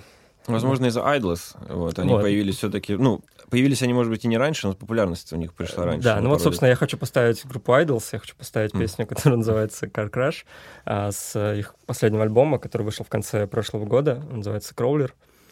А, Idols, наверное, флагманы, э, вот именно несут знамя вот этого Brexit Core, хотя они никогда не называли себя, по-моему, панками, и я так понимаю, что не очень-то рады, в принципе, а, своим вот этим клише, хотя он их сделал их знаменитым, знаменитыми на весь мир. А, Они выпустили в 2019 году, по-моему, первый альбом, и он был такой очень плакатный, они кричали слоганами, и ну, вообще чем отличаются эти команды из этого так называемого Brexit-кора? Они а, такие левацкие тексты, они очень шумные, перегруженный бас, а, часто такой зацикленный. Там очень яркий фронтмен, я вот вспоминаю. Как это. правило, это яркие такие Ну вот у Idols, он прямо ты один раз увидишь, ты не забудешь. Ну, как Да. и у Viagra Boys, И собственно. Viagra тоже, Boys. да. Но Viagra Boys, наверное, даже пофактурнее, А чем... правда, что он в Idols зубной врач?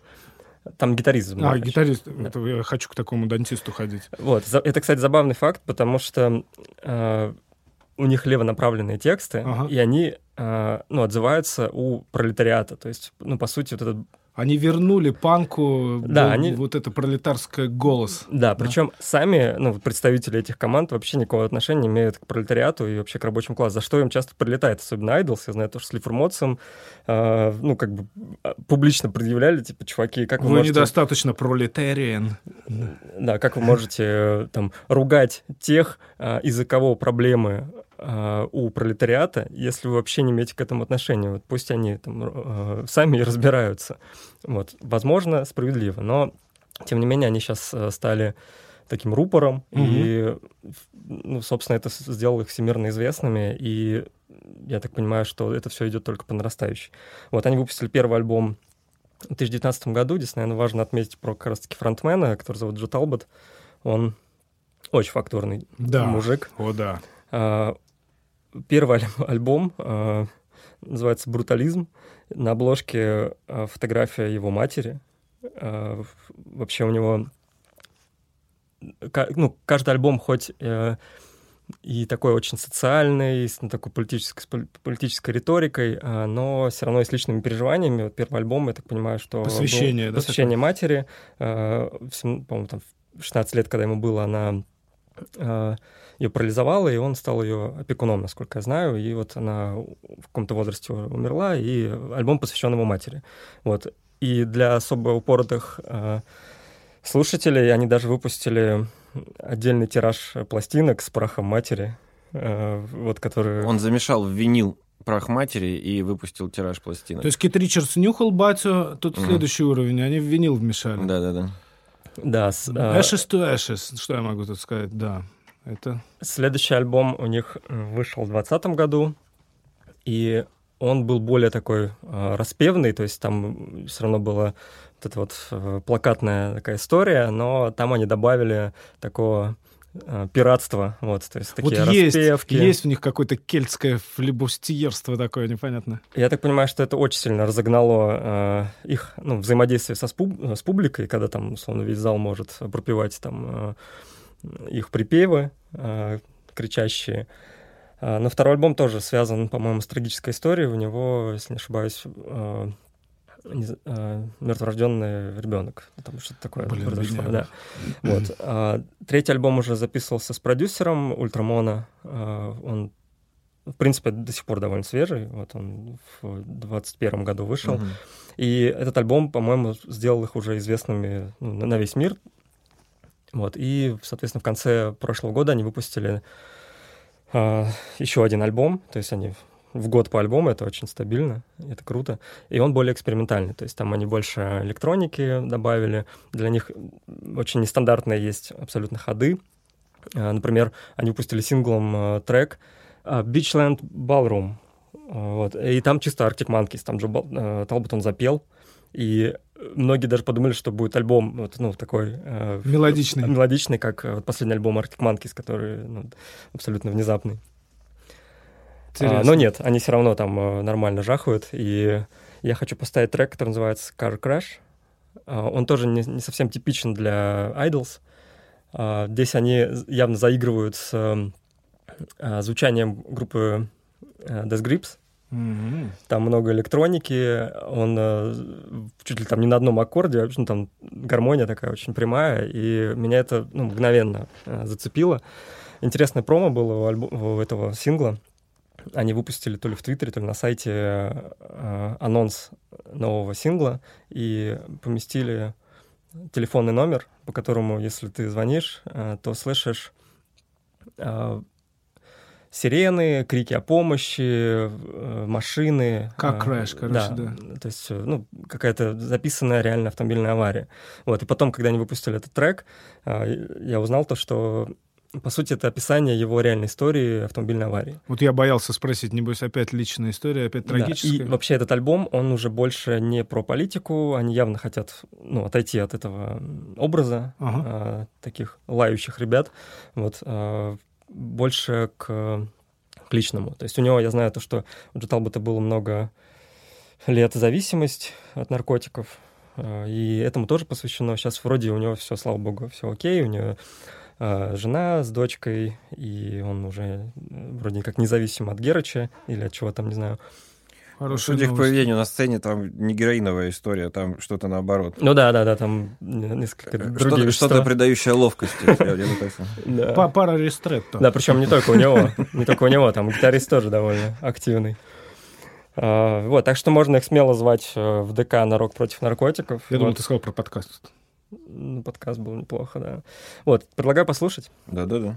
Let's go.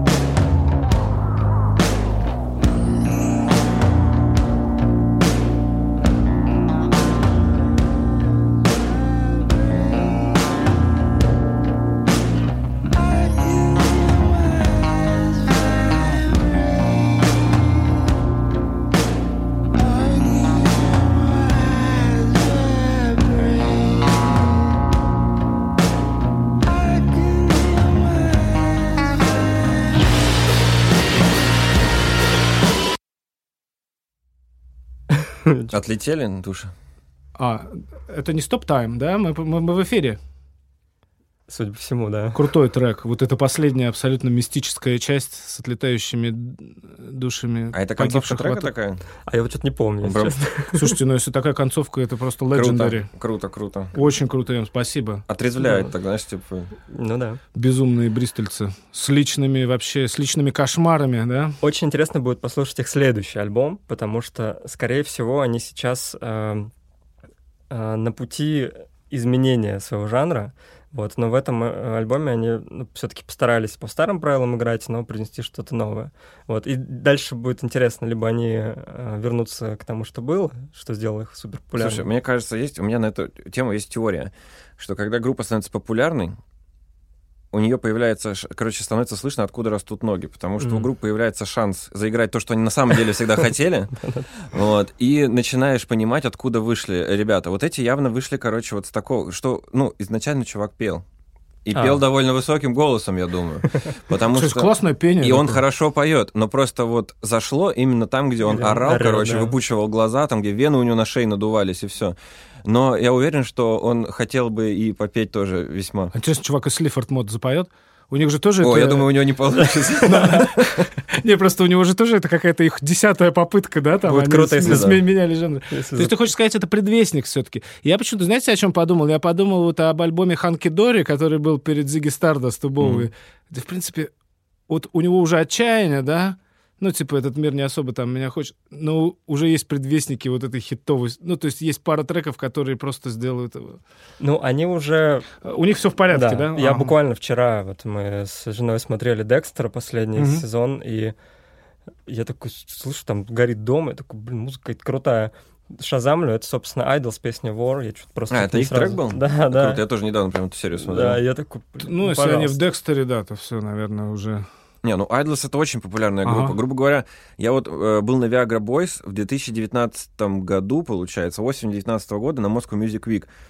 И тогда их еще особо, ну, никто Мгм. особо не знал. Это в основном только среди любителей. Но Idols уже были большие звезды, они уже были во всех вот этих шоу, Да, где BBC. можно сыграть. Да, да, да. Они были вообще везде. То есть а у них, в принципе, я думаю, что года с 19 уже все очень хорошо. Ну, с первого альбома, собственно. Брутализм 17 года. А, 17-го? Ой, Вот. прошу прощения. да, Брутализм да, 17 года.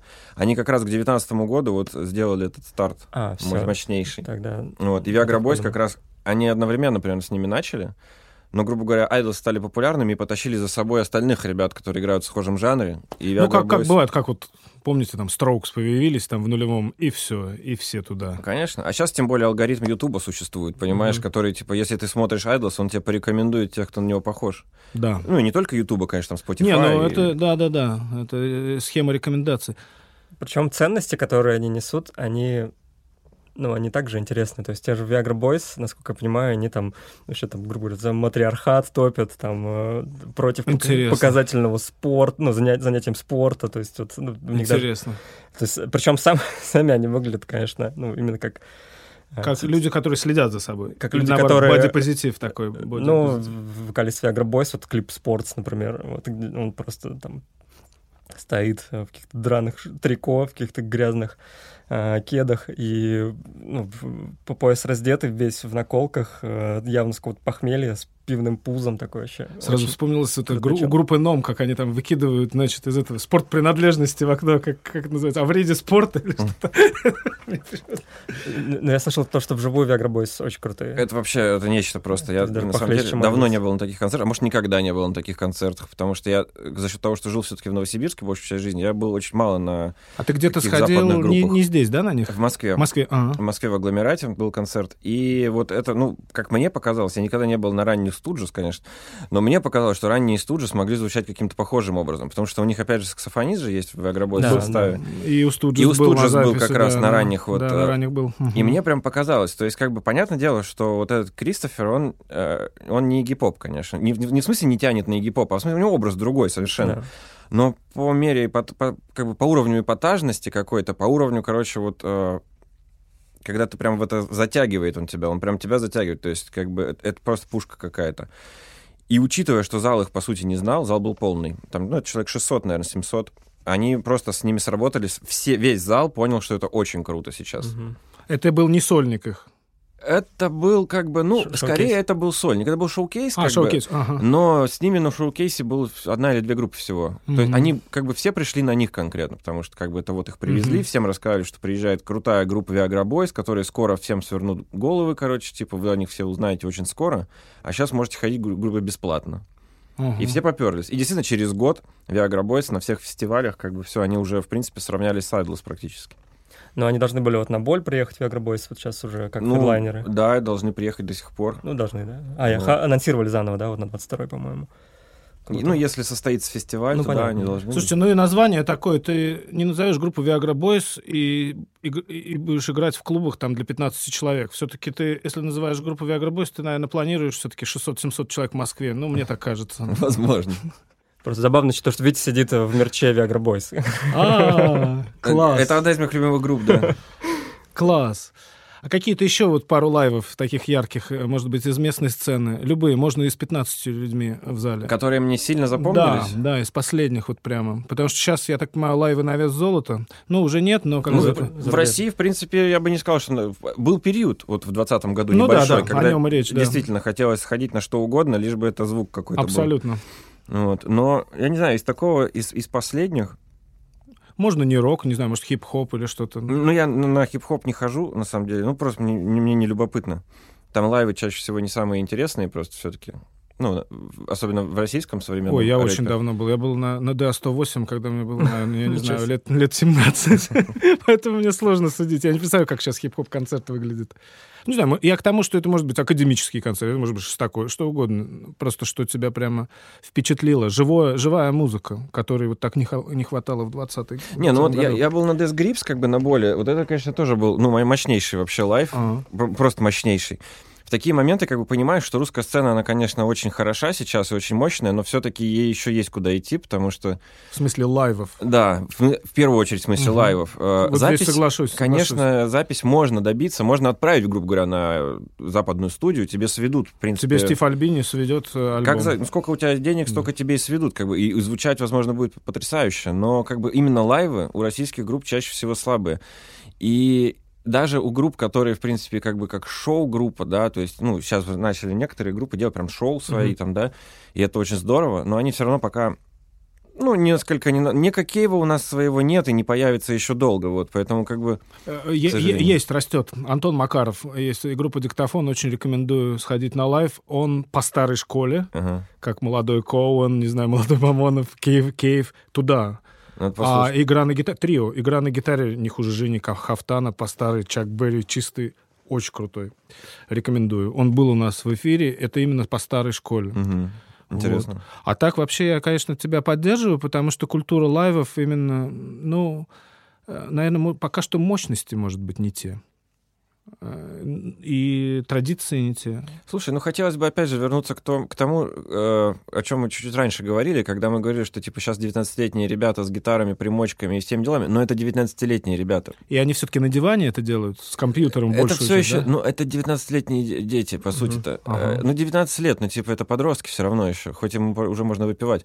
Я к тому, что лайф, как вот, допустим, на сцене себя ведет человек, да, то есть это же все равно как каким-то опытным путем. Ну, То есть, ты не зря Киева, как это пик харизматичности Конечно, на сцене. никто не Там, рождается да. таким, грубо говоря, да, и гип-поп не родился сразу таким, какой он, ну, как он, Он, был на сцене. Моррисона сходил, он же рассказал. Он сходил на концерт группы Дорс. Вот, а и сказал, этого- блин, а может, я тоже могу И эти кожаные шта- штаны купить и вот эти кубинские сапоги, раздеться. И стать еще хуже. Еще хуже, да-да-да. Но для этого нужно было сходить на Моррисона, понимаешь, Из трейлер-парка своего, в котором он рос, поехать купить билет на автобус. И... Конечно. Это опыт, Это путем. опыт. А здесь, а в. России на лайвы, опять же, видишь, чаще всего можно сходить в основном на каких-то локальных ребят, а упаси господи на русский рок. А там с лайвами вообще все очень своеобразно. Потому что, грубо говоря, если ты рос на лайвах русского рока, то это статика. Вообще почти у Статика. всех. Это статика полная. Ну, кроме Кинчева, наверное, который действительно Игги Поп давал, двигался по сцене, там и раздевался, и какую-то театрализацию. В основном Ну это да, ну, серьезные ребята с серьезными лицами. К с Алисе у меня отдельное отношение, но как бы Не, я имею в виду как образ. Да, да, Кинчева, да. помнишь же его ранее? Да, это такой конечно. Игги там поучаствовал тоже. бывал. У, у Летова проскакивал пару раз по, по, по пьяной э, лавочке. у него- Молодой, когда была группа Адольф не, не, не, Гитлер. в нулевые, в нулевые, А, когда там был- было пару концертов в ДК, где он раздевался тоже по пояс, но встать не мог с пола, потому что вот, это было нетрезвое побуждение. Мне- Мне-то просто вспомнился молодой Летов, где там был просто Йен Кертис. Да, То есть это он был было. в каких-то конвульсиях, просто э, это было страшно. Это, это вот группы, да, Посев, Адольф Гитлер, вот эти. Нет, вот да, в принципе, даже гражданская оборона. Гражданская оборона, да. Есть э, видеозапись э, гражданской обороны на фестивале «Сырок». Э, я не помню, где этот фестиваль был, в Москве, по-моему, кстати. Не помню. И э, вот это полное говно вообще невозможно слушать. Там ничего не слышно. Не слышно просто ничего, потому что все ручки вправо. Но это такой поток энергии, просто невозможный какой-то поток энергии. Они нач... То есть там некоторые группы перед ними выступали, я уже точно не помню кто, но наверняка пищевые отходы, кто-то еще. Ага.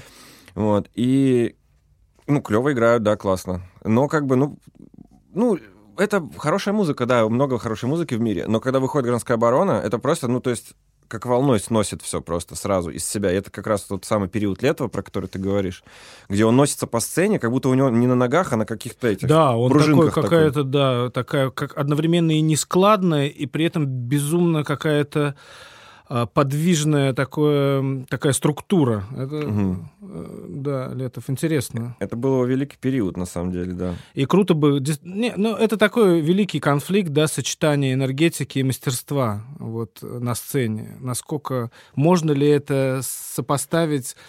У западных групп, я помню, была проблема, ну, там в 70-е многие говорили, что они вживую охренительные, они Мгм. приходили в студию, их, им это все срезало весь настрой. То есть попытка вос- обратно воспроизвести в студии тот вот задор. Вот. а, Да. Но это действительно непросто, как бы. Это еще, если, грубо говоря, группа может себе позволить записаться лайвом, более-менее, да, как вот писались Дорс, ну тогда по дорожкам вообще писали мало. То есть группа играла сразу, просто в вживую. разных помещениях. Да, да.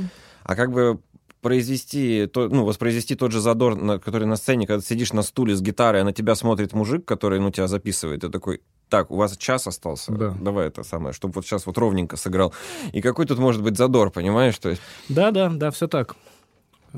Если только это не эксперименты какие-то, как там с Joy Division, те, да, вот когда. ну, слушай, ну, New Order э, звучали отвратительно живьем, поначалу-то особенно. Ну, Да, когда они еще были между Joy Division, то есть они чуть-чуть хотели нащупать не уже играли часть, это было очень Играли странно. они очень плохо. Это очень странно. Есть э, запись видео, э, там играет э, New Order и Depeche Mode, короче. Две группы выступают на какой-то площадке. New Order звучат, они же играют живьем, и звучат очень плохо. Mode звучат потрясающе, но играют под фонограмму. В плюс. Как как сейчас делают. Опередили тренды, Да, да. опередили тренды. Просто, знаешь, там это же, ну, как бы и те, и другие на синтезаторах были повязаны, и New Order, они все стоят в этот вот, крутят какие-то ручки, пытаются поймать этот звук, и стесняются, и зажимаются, плохо поют, плохо играют. Mode зато танцуют, круто, модно выглядят. Музыка играет сама, они так по Это- синтезатору рукой Это шлепают. да. мечта. Э, э, Но зато, э, как бы, выглядит круто.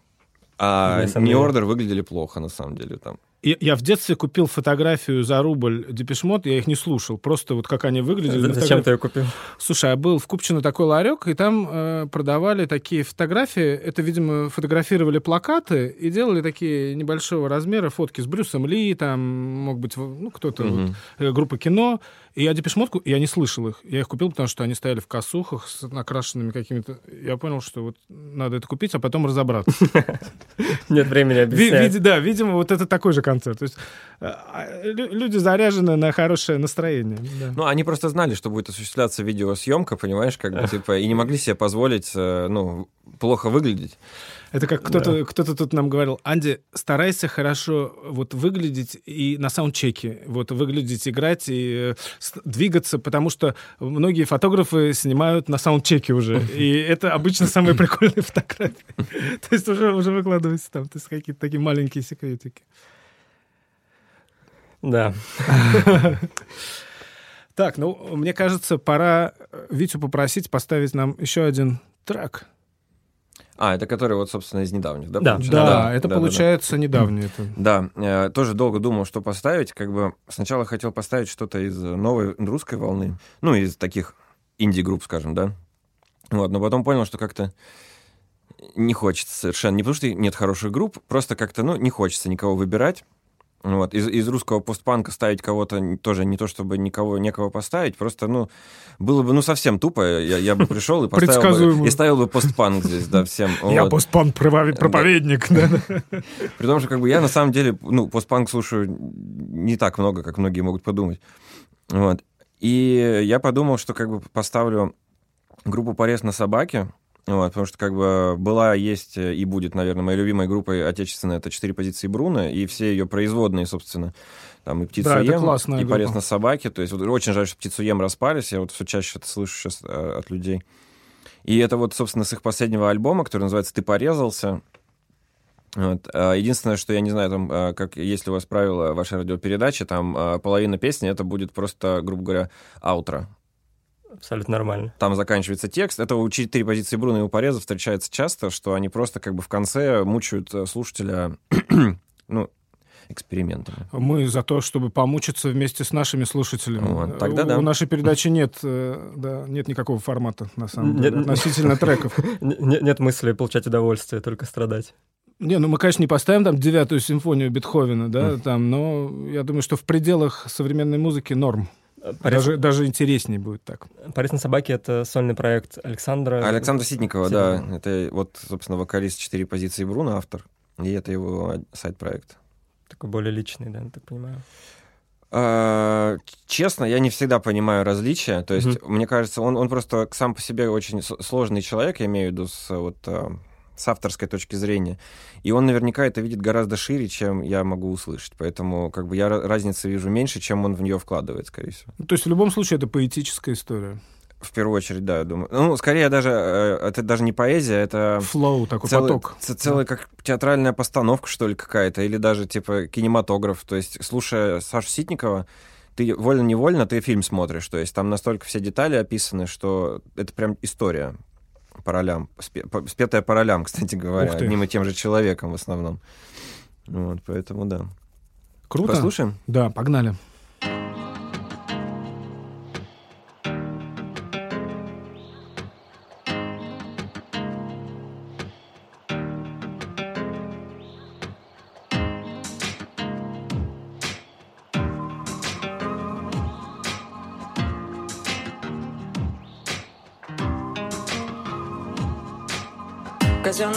Погасили свет. Все наше крыло погрузив во мрак. Окно и фонарь, там белый снег Танцует тихо, как мой старший брат. А ведь это правда мой старший брат. Да, за окном мой страшный враг. Показал рукой наш тайный знак. Я не ответил никак, я убитый нак Убит не насмерть, убит лекарством Тут хорошо, но не безопасно. Лежу на боку, окошко близко. И чем ближе оно, тем больше риска. На тумбочке нитка особых бус И на счастье котовый ус И на ужин перловый мусс. И наружу не особо рвусь, а только заделайте. Это окошко в тонкий мир. Оттуда лезут те, кого неловко называть людьми. Это не просто окно палатное Это у вас отношение халатное Было бы мое лечение платное Вы бы заделали окно, чтобы было мне приятное. Да что тут рассказывать? Он где-то окно залазает. И хотя он любит пати под Назарет Он меня продолжает наказывать Наказывать.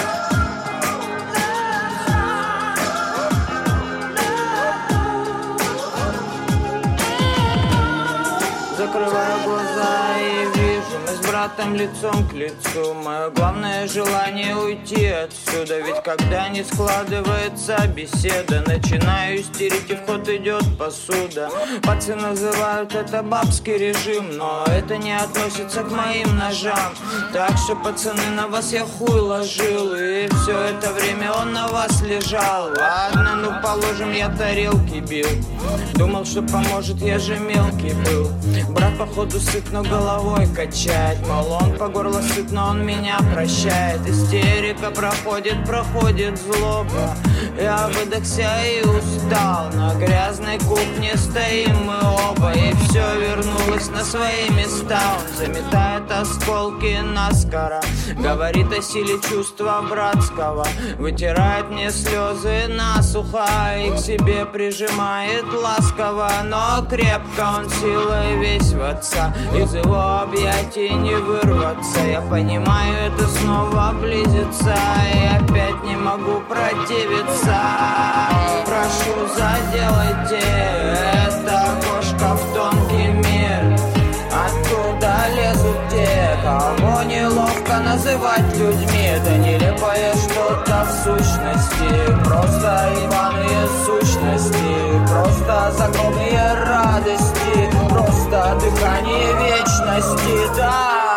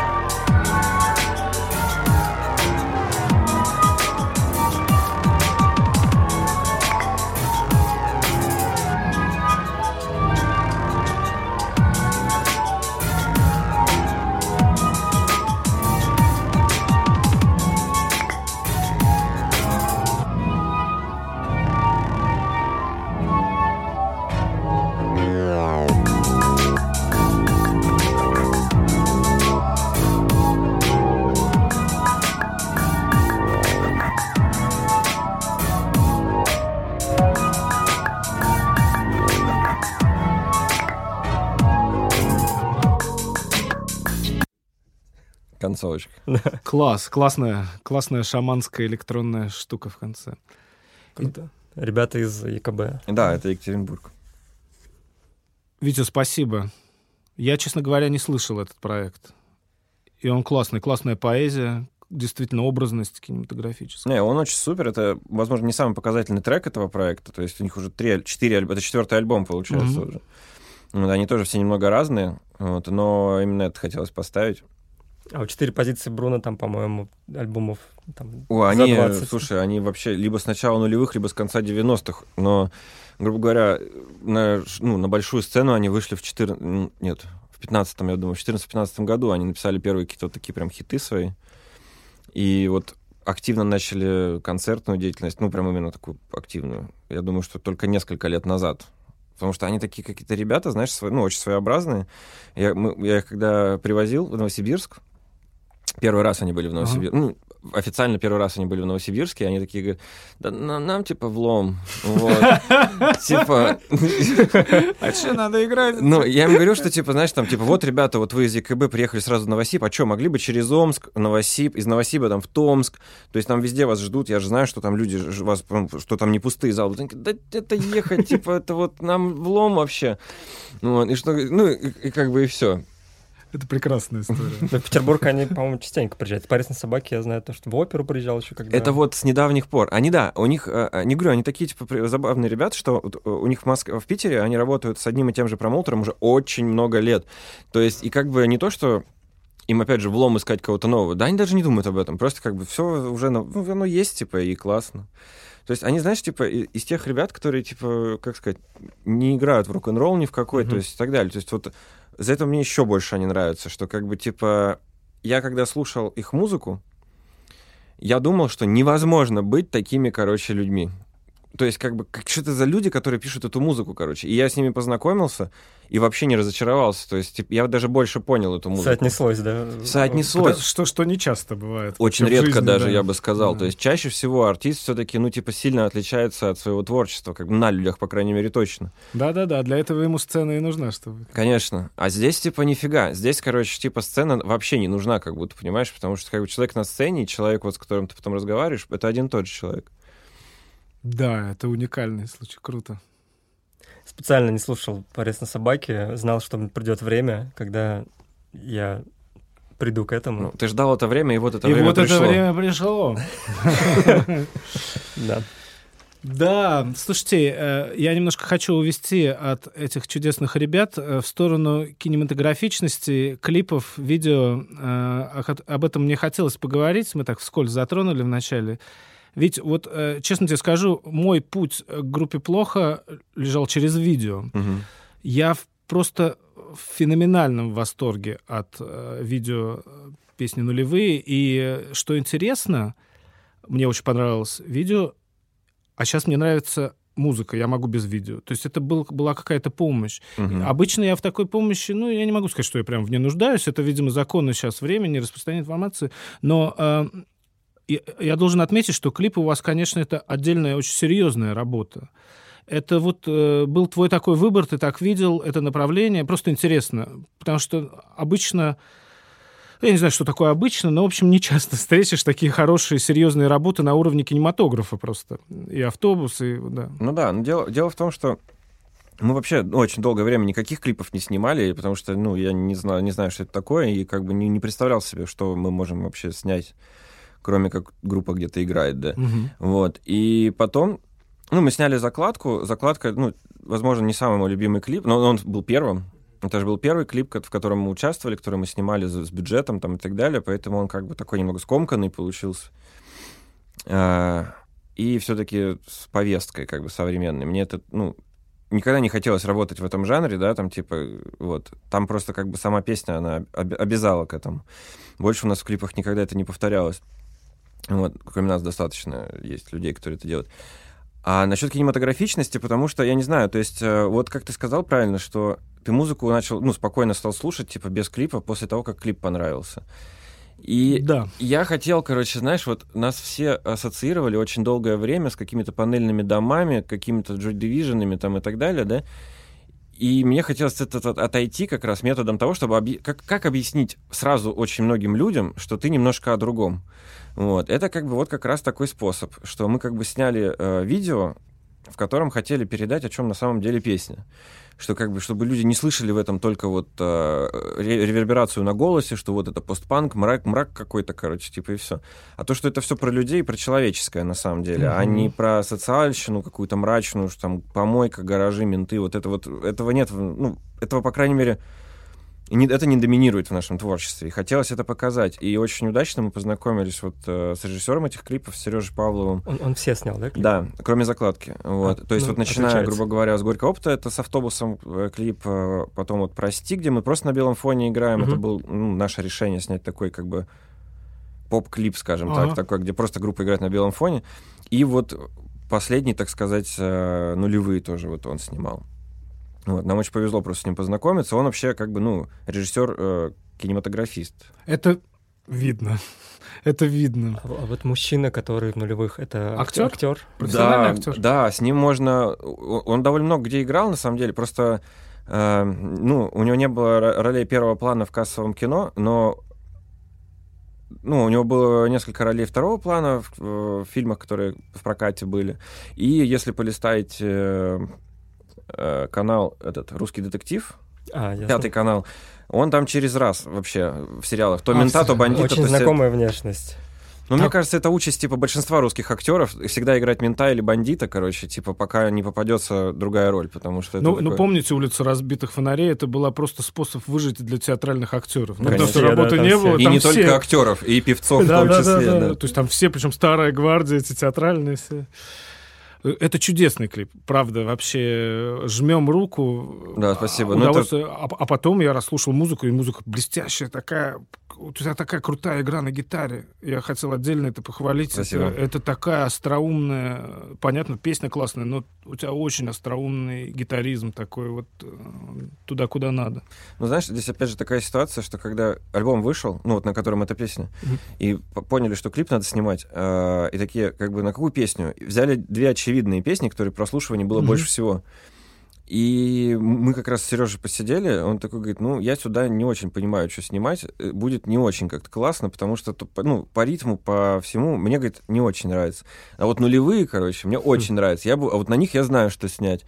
И мы подумали, что как бы... А мне, а мне тоже нулевые больше всего нравятся сам с собой, они просто не стрельнули сразу.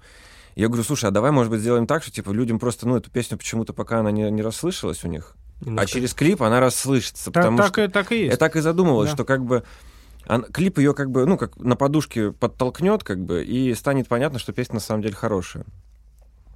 Да, да. В ней просто Спасибо, очевидных да, спасибо крючков за- меньше. Спасибо за вот да э, это пояснение, потому что вот это, это очень интересно, потому что сама музыка потрясающая, но вот в, в этом шуме каком-то не рас- бывает не расслышать. Конечно. А видео отличное такое обоснование, просто какое-то да образное. И ты все, ты в обр... и ты уже можешь наслаждаться музыкой. Это прикольно. Очень крутой, очень крутые ребята. Класснецкий клип. Вы огромные молодцы. Вот, Спасибо. да. Ну и остальные клипы тоже крутецкие. Вот Да, для с меня автобусом. Вот на белом фо- фоне я не видел еще, а с автобусом... Это, В конечно, народе с автобусом. С автобусом, да. На самом деле горький опыт, да? Да, «Горький опыт» песня называется. Мо- Можно даже, знаешь, в скобках подписать. Э, Плохо «Горький опыт» с автобусом. Ну, это же как вот прозвище «Лунная соната». Это же слушатели давали. Это не Бетховен написал. Ну да, конечно. причем там э, автобус ездит по э, Приморскому району, если не ошибаюсь, там, ну, узнаваемые. Да-да-да. Вот, ну, часто просто там езжу, и у меня как саундтрек всегда вот эта песня. Ну, не всегда, ладно, но очень соотношу. Вообще, жители этого района периодически... э, ну, Пишут. Не, я иногда встречаю каких-то людей, которые говорят, слушай, я вашу музыку не слушаю, клип ваш этот посмотрел, а я там, говорит, живу в соседнем доме.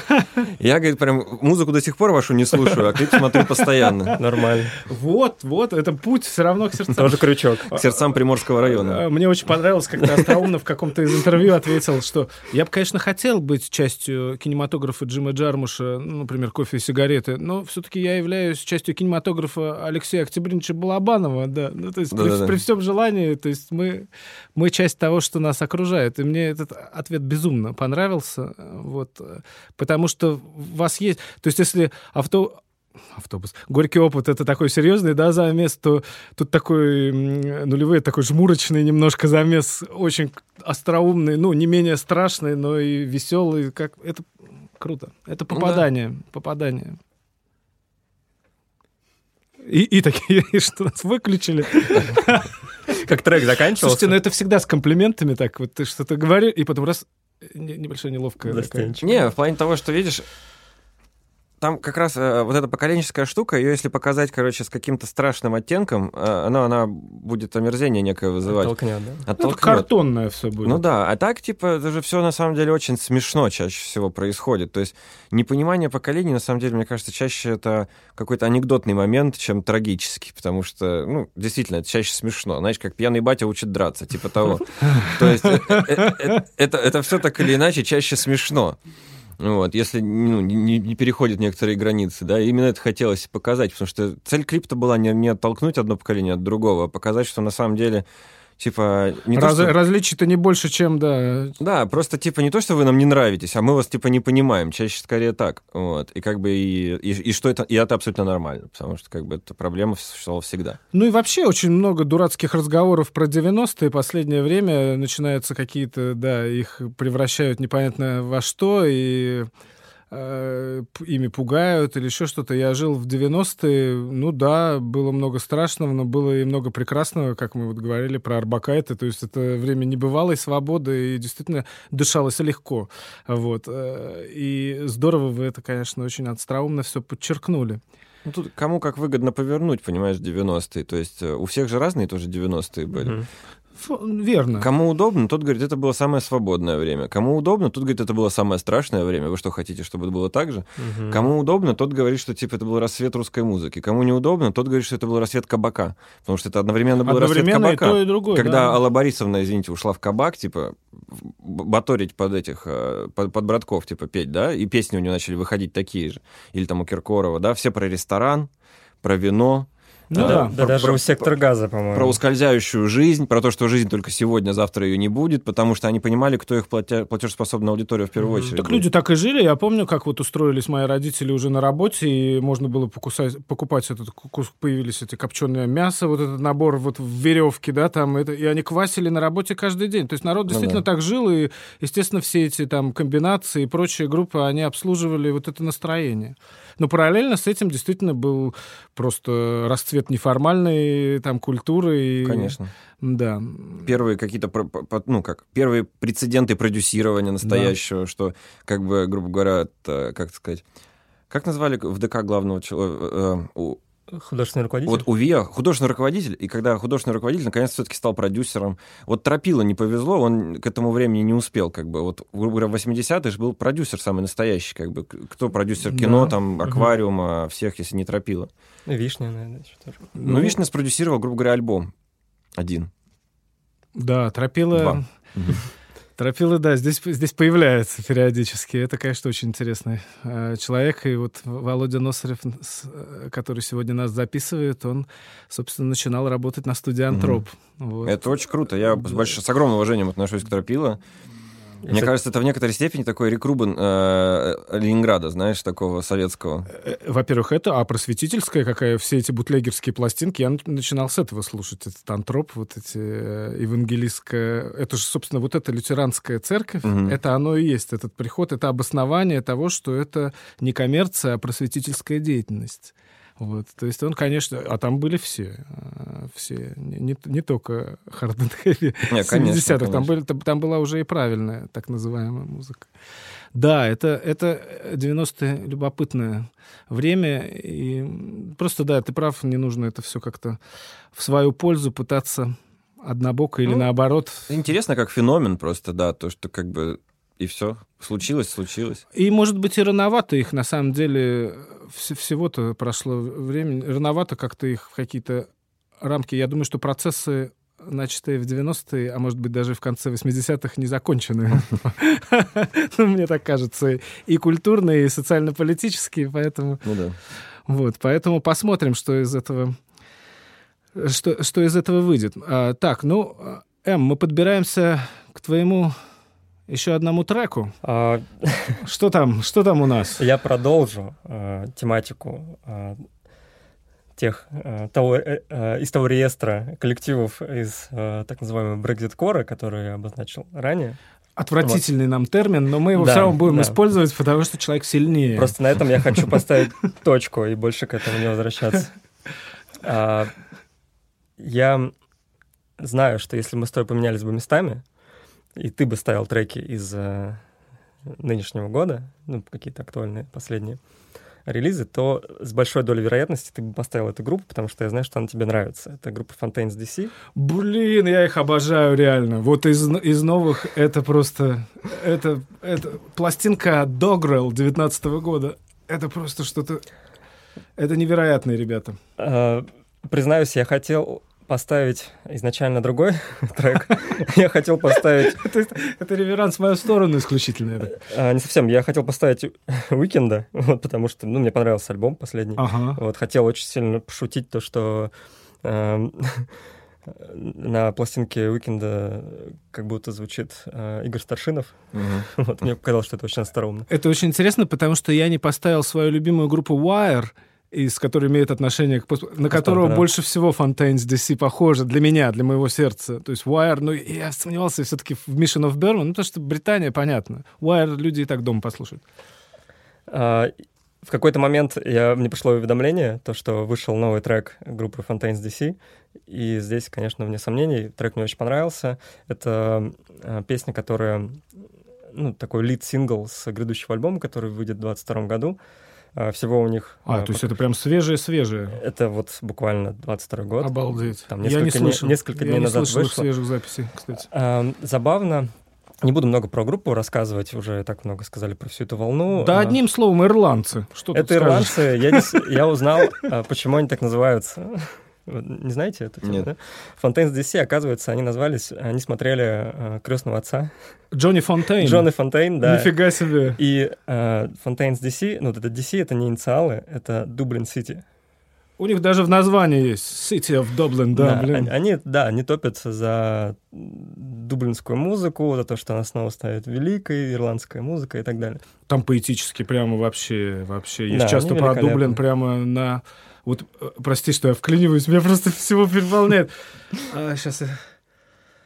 Dublin in the rain is mine, the pregnant city with a Catholic mind. Блин, ну, я не знаю. Это... Они что, Джеймс Джойс, что ли? Это просто так красиво. А, У них первый альбом в 2019 году вышел, здесь я точно знаю, что в 2019 году. А, Дограл, да, вот. Я, кстати, Да. рекомендую, кто не слышал эту пластинку, ребят, прям, я думал, так музыку больше не Там делают. можно никто. слышать и Смитс, и тот же Joy Division. Ну, вот Там- больше всего Wire, я Wire, услышал. да. Wire прямо вот э, вообще. Во втором альбоме больше они начали искать свой, свой, свое звучание. Там даже какая-то психоделическая гитара появилась Мгм. такое. э, Там мне Студжес показалось то, что тоже есть. А вот в этом новом треке там уже вайб такой э, Stone Roses. Вот сейчас послушаем, может быть, я не прав, но мне показалось, что это такая тропа, которая вот к сердцу всем поколениям. Кайф. Так что можно послушать. Итак, Fountains, Fontaines DC. Песня, которая называется очень сложно. Произнесем ее после трека Окей, 22 год. Сингл в преддверии альбома. альбома. Да.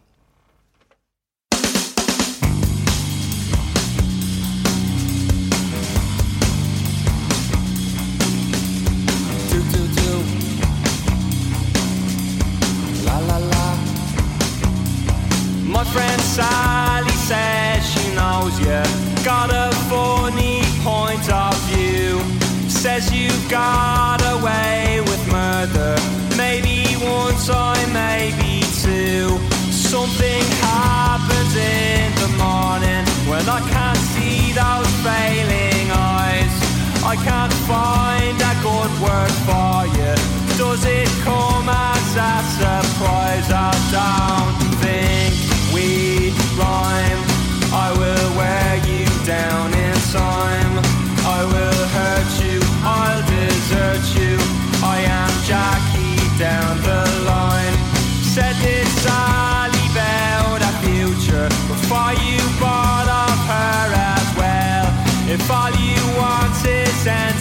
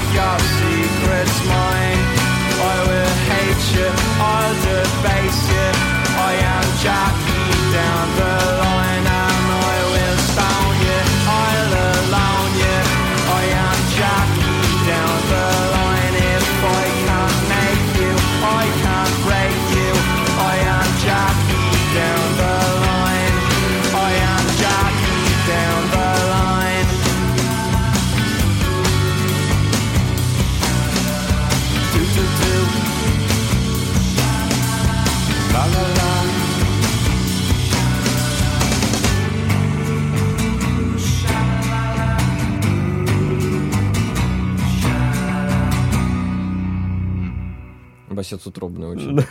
Кайф. Такой Манчестер. Ура, Fontaines DC. А, Джеки. Джеки Down the Line. Джеки. Down the Line. Down the Line. Ну что, с почином группа Fontaines DC, хоть и правильно подметили, что есть тенденции, Витя подметил, что есть тенденции Манчестера, ищут ребята, ищут, находят, это круто. Вот, а я еще раз на- назойливо и неприлично рекомендую их альбом Dogrel 2019 года. Просто, если вы хотите угореть э, и просто попрыгать, да, и поорать, это оно. К концу подбираемся, да? Да, да, ребята. Витя, круто, что ты д- дошел до нас. А, а, Мне бы хотелось, чтобы ты ушел от нас не с пустыми руками, если ты не против. Я за. Да, у- нас появились партнеры, вот, а, и тебе есть два гостинца от нас. А, Первый — это эксклюзивный мерч книжной лавки «Иное кино» а, к фильму «Молчание ягнят». Это футболка. Ее не обязательно разворачивать. Ага. Это ты примеришь сам. Вот. эм, я надеюсь, тебе... А, тут еще немножко, немножко печатной продукции красивой.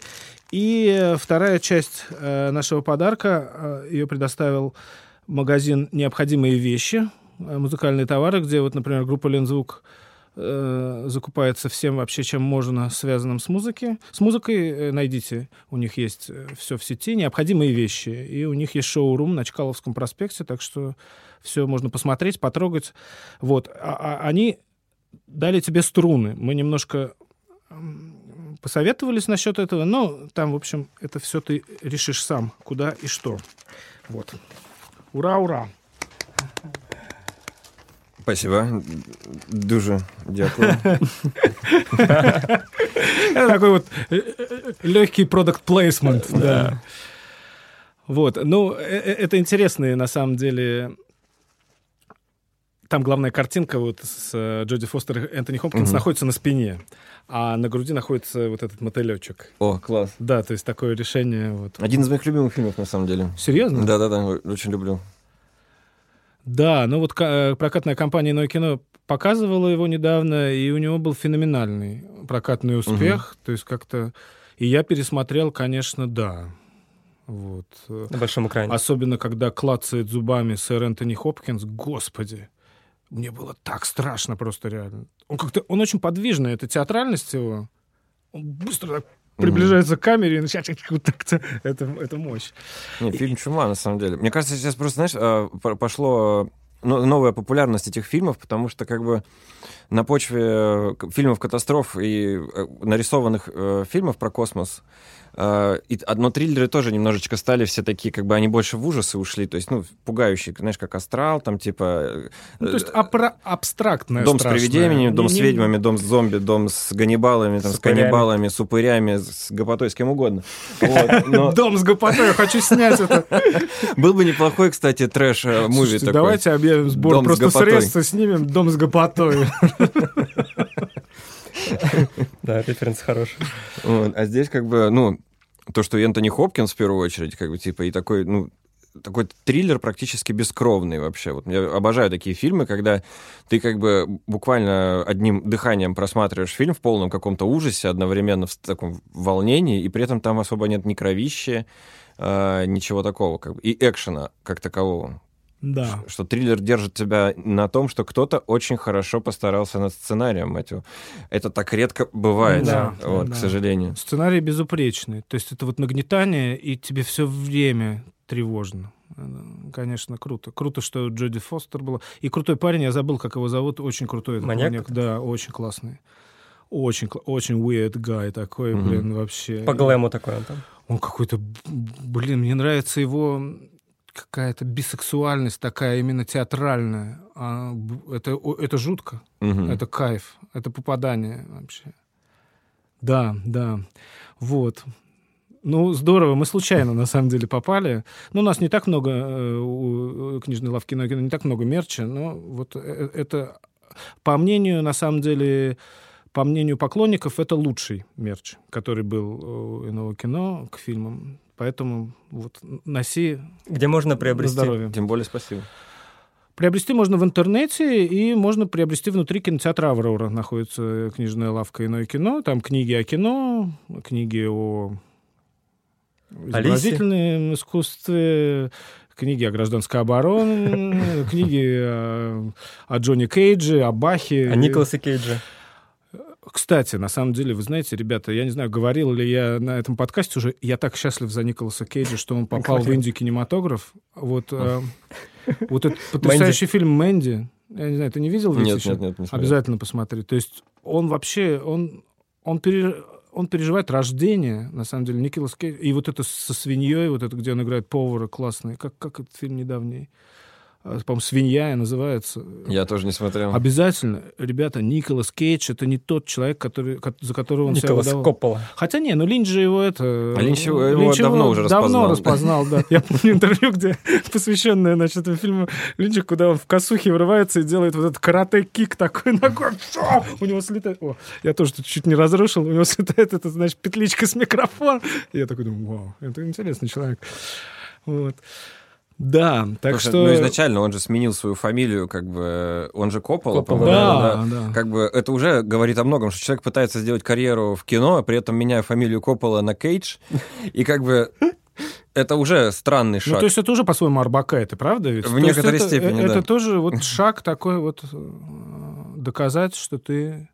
Это я на самом деле очень не завидую и преклоняюсь э, перед всеми людьми, э, носящие, которые носят вот эти великие фамилии, которые что-то могут сами, и, Мгм. з- да, и специально не пользуются связями и доказывают этому миру и себе, что они действительно что-то стоят.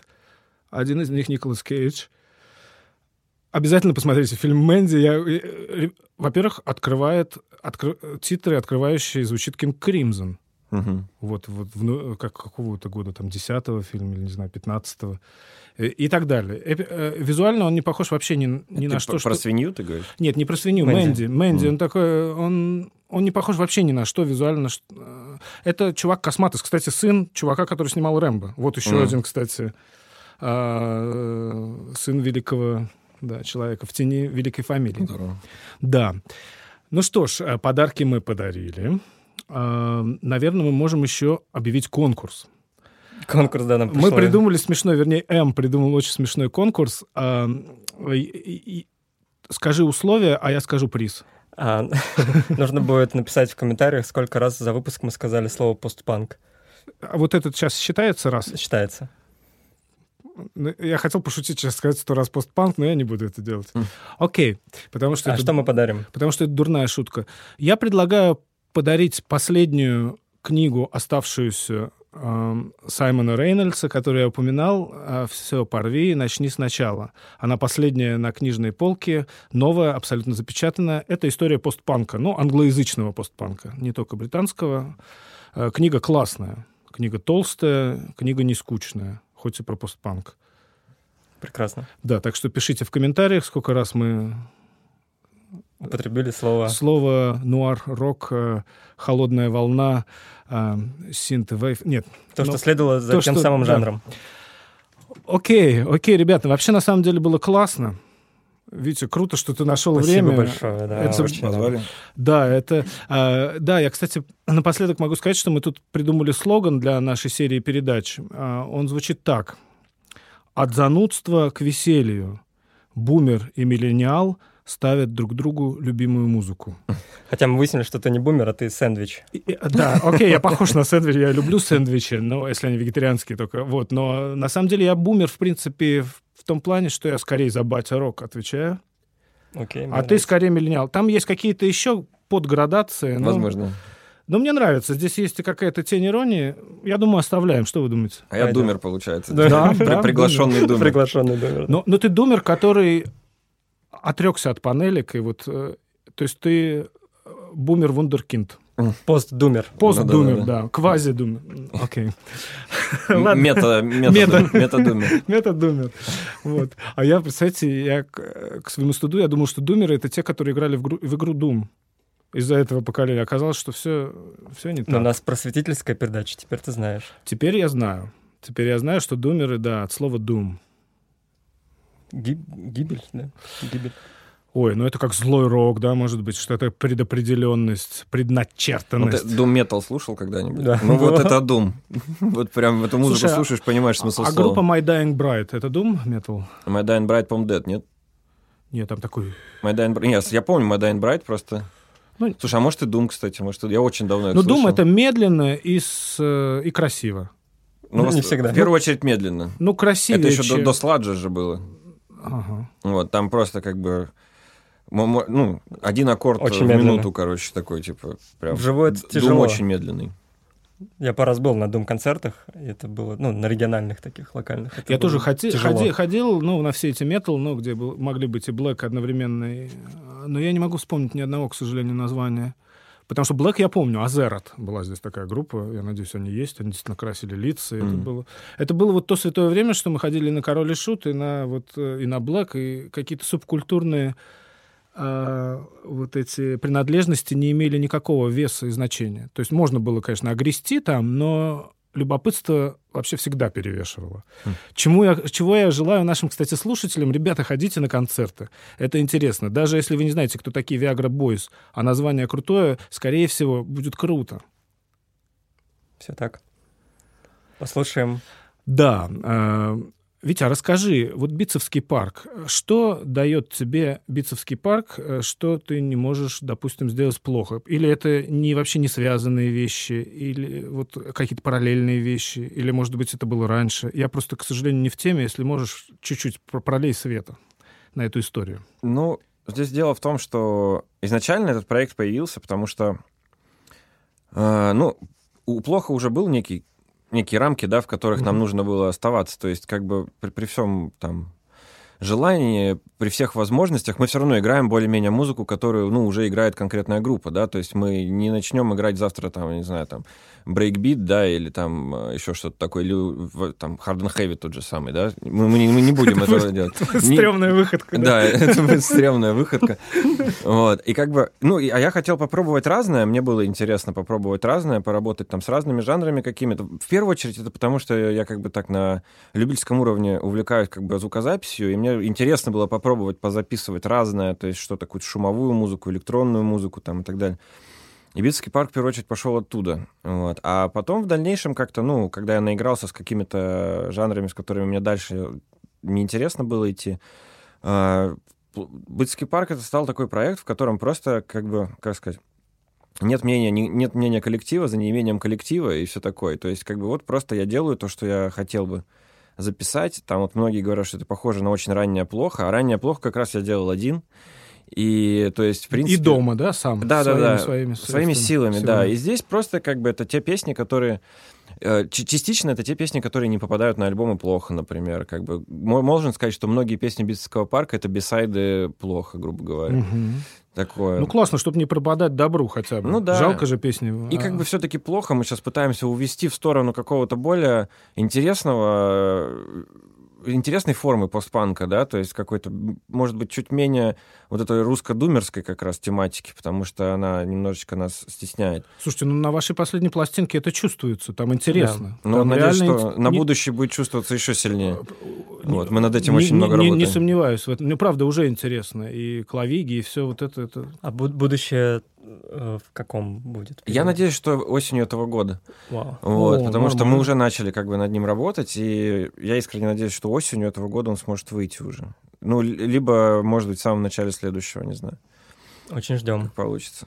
Слушай, а Битцевский парк, вот такое зловещее название достаточно, он... Это, это ничего не говорит, он не имеет отношения... А то мы сейчас говорили о э, молчании ягнят и так далее. Он не более нуарно стилизован. Это ничего не значит, это просто название. Ну, он нет, ну, вот там нет никакого подтекста, просто Ага. как бы... Просто у меня первая ассоциация с маньяком. Ну, разумеется. Да. Вот. Не, есть такой момент. Ну, то есть это популярное название популярного парка, популярного из-за маньяков в первую очередь, как бы многие вещи популярны из-за разных маньяков, да. Ага. Вот. Но просто я в Москве, когда жил некоторое время, я поехал, не помню уже куда, короче, на какую-то автобусную станцию, и э, да, на автобусную станцию. Это, короче, было на метро Битцевский парк. И я, короче, ехал в поезде и думал э, над названием своего проекта сайт, потому что я должен был как раз вернуться в Новосибирск и начать записывать. И я вышел там из метро, а там огромная такая надпись «Битцевский парк». Вот, прям огроменная такая. И все, я как бы подумал, что это божий перст. Вот, то есть он мне прям сказал, вот так назови, пожалуйста, крупно написал мне специально. Вот, и, и все. Я даже шрифт не меняю, типа только на, этот, на латиницу перевел, потому что есть уже группа Битцевский парк, какая-то московская, московский хардкор-панк, что ли, какой-то. Вот, я не стал с ними э, Судиться. тереться боками, так сказать, да, и э, сделал на латинице. Слушай, ну и Bad Seeds и Нирваны были в 60-х, ничего страшного. Ну да. И Фонтейнс, вон как ока- оказывается. А группа две. Death, где были четыре да. автора афроамериканцев. Да, 60-е была такая. Кстати, любопытная, на самом деле. Да, отличная группа, на самом деле. При том, что я как бы оригинальную группу Death не очень как бы котирую, на самом деле. Ну, не моя просто музыка. Они, Мгм. конечно, великие, все дела, но не мое. Мгм. А вот э, ту группу Death из 60-х я регулярно слушаю, потому что это такой гаражный панк, типа, прикольный. Да, очень кайфовый. Очень кайфовый. Так, последний трек? Да, у нас Да, э, собственно, трек. Битцевский парк. Да, а последний трек как раз вот мой получается. А Он как, как он называется ведь? Мой билет без багажа. Ага. Ну Вот, э, это последний трек, который на данный момент выходил. Он выходил синглом, я не знаю, может быть, он будет частью грядущего альбома, который вот весной, скорее всего, я выпущу. Возможно. Но Битцевский парк такая штука, что я ну, не, не завишу, ну, ни от кого, независим по срокам и так далее. Иногда я обещаю альбом весной и не выпускаю его. Поэтому, может быть, он не выйдет.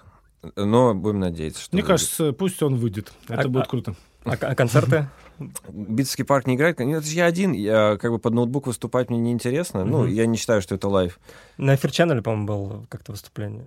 На Эфир Channel, ну, это был самый разгар пандемии, нужно было э, изобретать себе как бы профессии новые, да. Но... Осваивать. Да, осваивать, да. Но, но- как бы сейчас в этом потребности нет, поэтому я снова не играю. Я понял по улыбке, я понимаю, что это можно было не упоминать. Слушайте, ну, могут быть в нашей дружеской передаче какие-то да, с- э, см- см- смеш- смешные такие, да. Не, ну там, видишь, там был не концерт Битского парка, там просто был как бы мой просто концерт, как А, просто типа. Виктор Ужаков и все его шапито, грубо говоря, да. Вот, и там просто я исполнял некоторые песни. Вот, но как раз, возможно, после этого я понял, что Битский парк будет дальше это студийным проектом, назовем это так. Тем более уникальным. Вот, и последняя песня, вот это мой билет без багажа, она как раз сделана в таком звуке, на который плохо никогда не хотели идти, ну, по разным причинам.